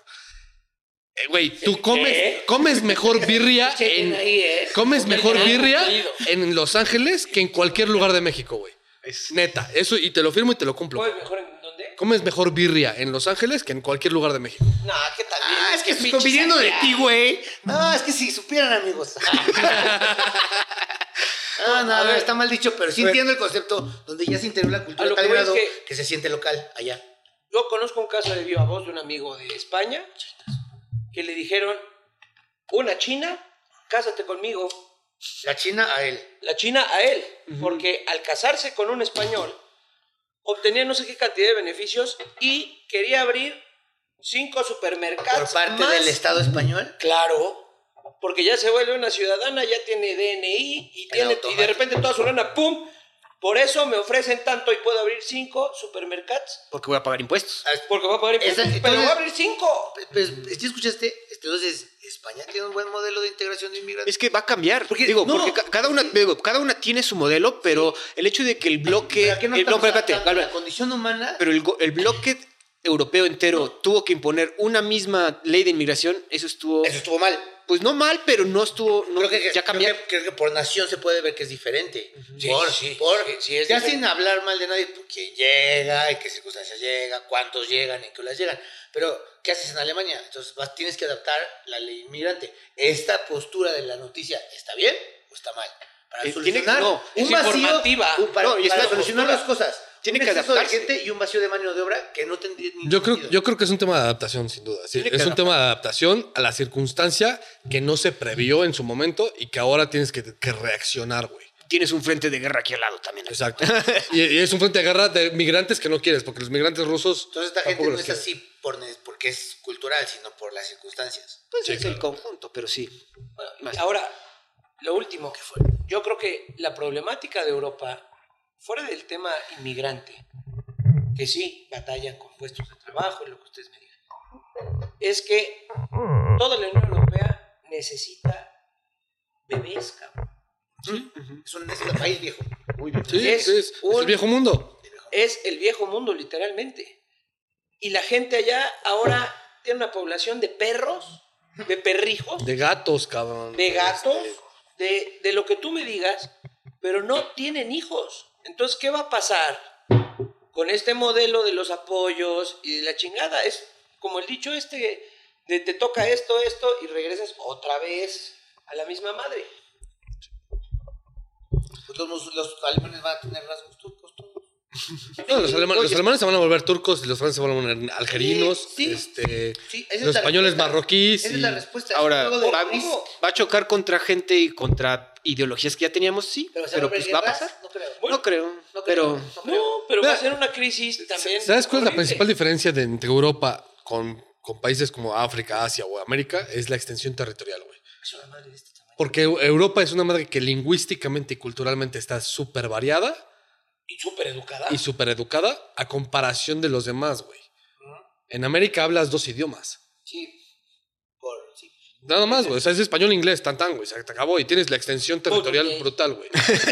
Bueno, portugués, que es una variante del español. mm, Saludos a Tlaxcala. Es claro el Este- dominio de los dos lenguajes. Y en Europa tienes, dentro de los propios países, tienes idiomas dentro de un país, cabrón. O sea, es- No, no, pero discúlpame. Entonces México es el rey. Sí, ah, bueno, les hacemos caso a los Sí, dialectos. Si eh, la diferencia está en que tú, vale va- madre. tú vas a Cataluña, güey, y te hablan en catalán, güey. Tú vas aquí a la Ciudad de México no te van a hablar en náhuatl, cabrón. ¿quién le Vas a? Yucatán y no te van... O sea, si ellos hablan maya, güey. Para ti te hablan en español. español. ¿Cuántos millones No se ponen como los catalanes a hablarte en su que bueno, no entiendes otomí. Pero no, ¿cuántos, cabrón. ¿cuántos mexicanos, más bien, cuántas personas hablan náhuatl en México? Un chingo, pero no lo suficientes para que Pero, nos a importe. ver, Creo que más que vasco y más que catalán, ¿no? sé Pro- si acuerdo por conmigo. proporción Por, de a ver, población. por número sí, claro. pero por proporción seguramente no. ¿Qué será? El, ¿Qué será? Ni el cagada. 1%. Por eso, Ni güey. el punto A ver, no cabrón, te la pongo así, güey. En No Letonia, en Letonia está el letón, Deberías... está el latgaliano y está el livón, güey. Son tres idiomas distintos, cabrón. Tres idiomas distintos en todo un país que tiene dos millones de habitantes, güey. ¿Sabes cuántos idi- para habla- eh, livón hablantes hay? Hay 17.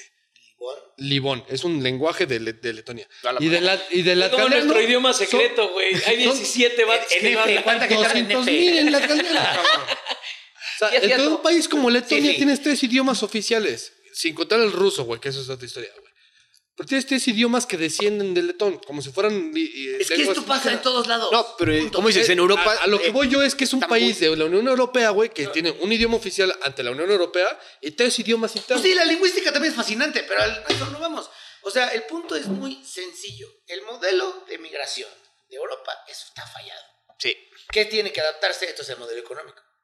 Pues ahí En tienes... favor Está de la fallado. de esta gente. Porque de alguna manera los puedes convencer. Pero que está queden. fallado en lo, en lo social, no en lo económico. En lo económico yo creo que está bien, en lo social es lo que está mal. No, yo creo que ya está colapsando el económico. Por culpa de lo social.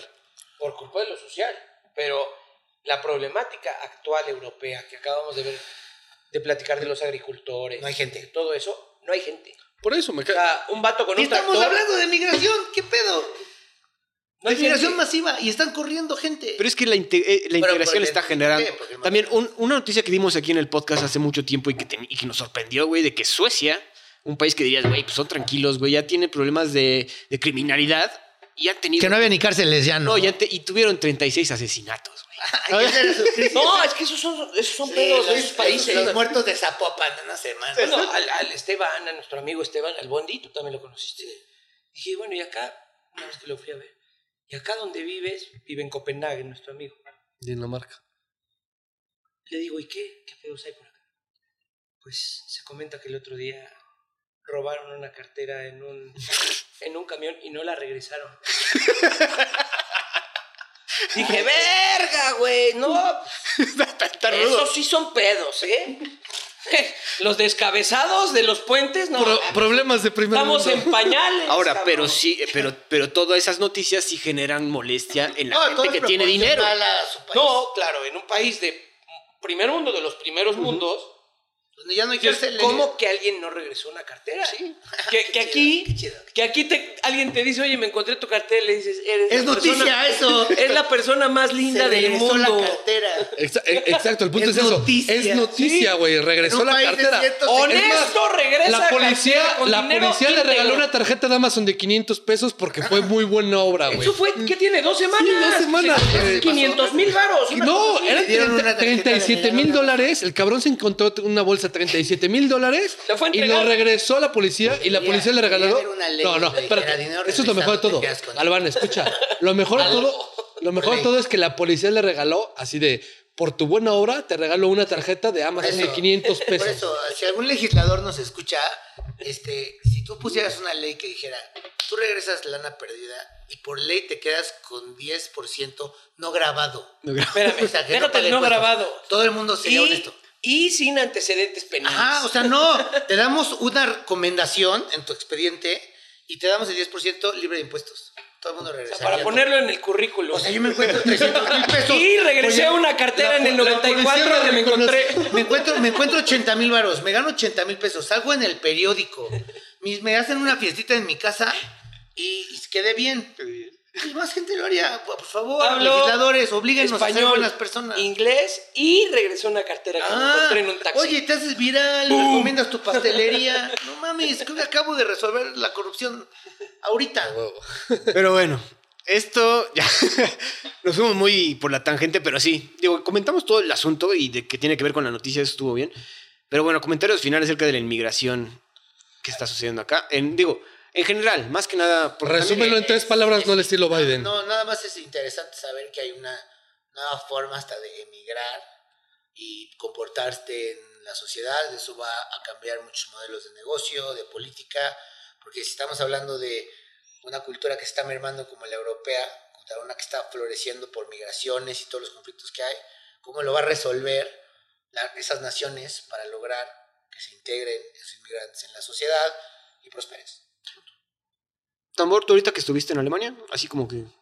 Eso, de más bien desarrollar un poquito más de lo que dijo Héctor.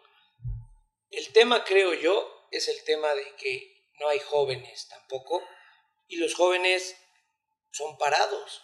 O sea, los están apoyando por no hacer nada. Sí hay una ideología de hueva.